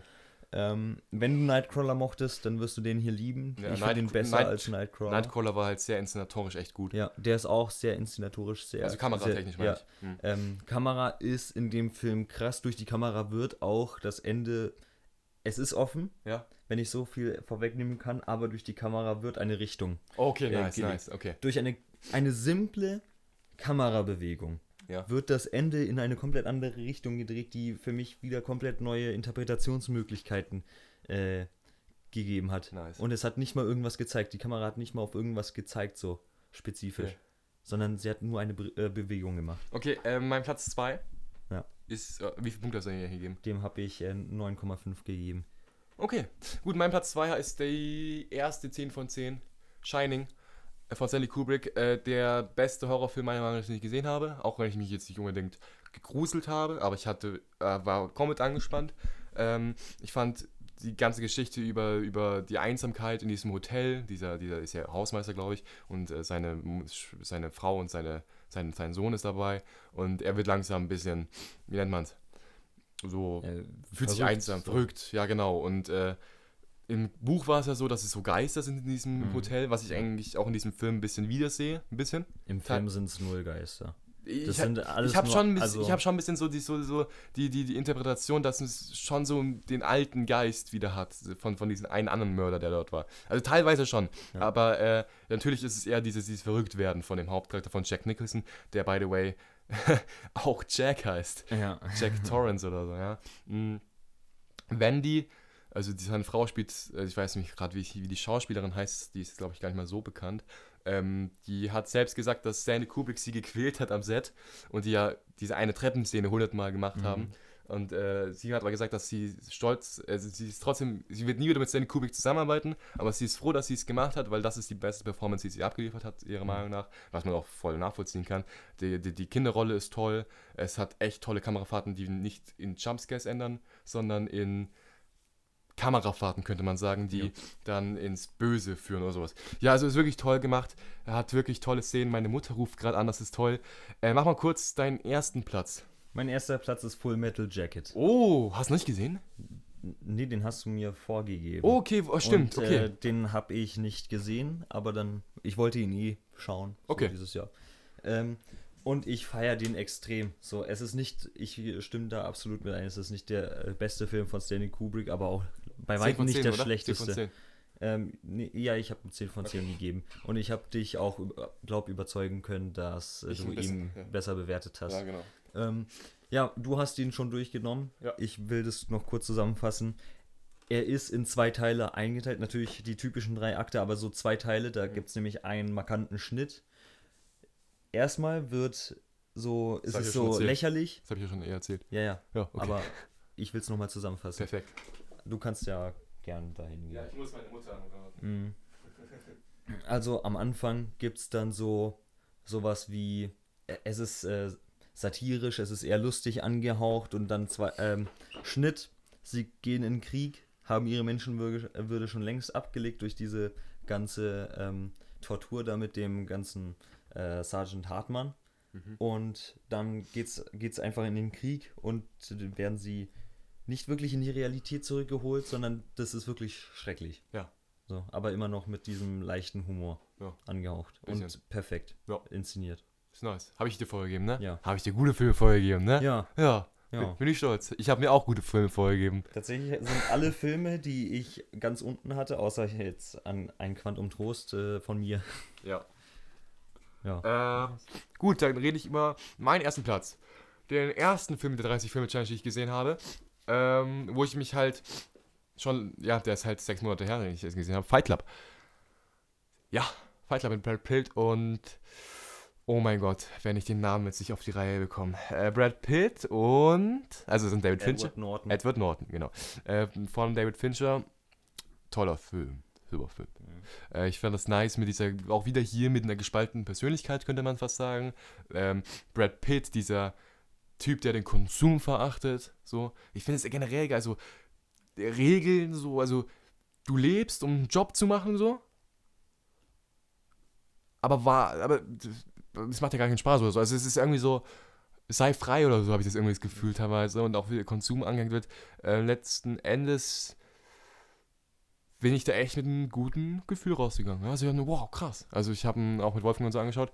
Also, Grüße gehen raus an Wolfgang, wenn er das hört, wahrscheinlich nicht.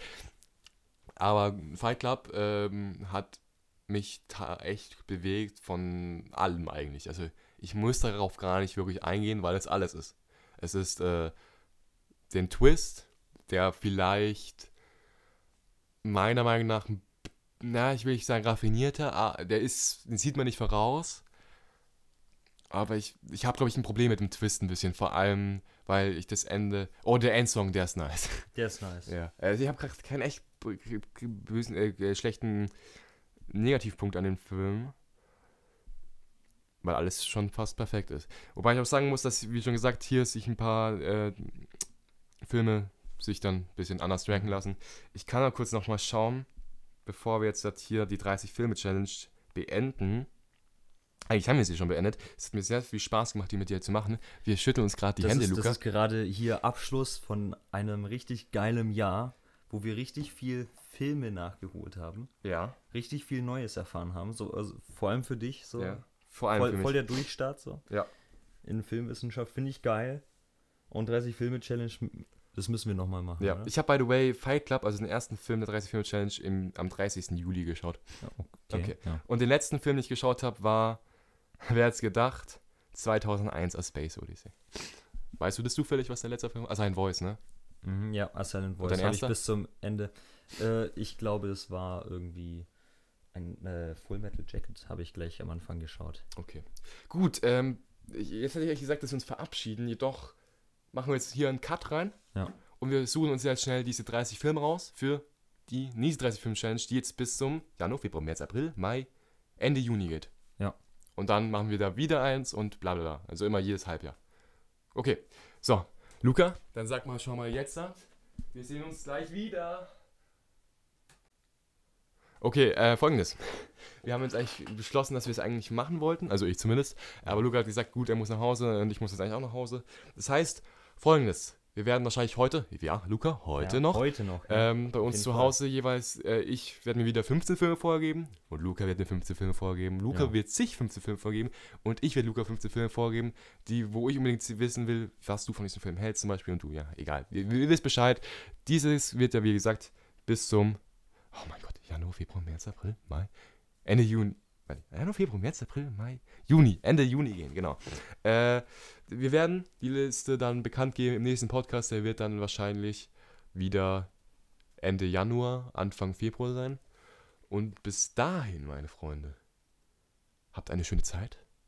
Haut rein. Ich sag ciao Ciao. und ciao Luca. Ciao, Marco.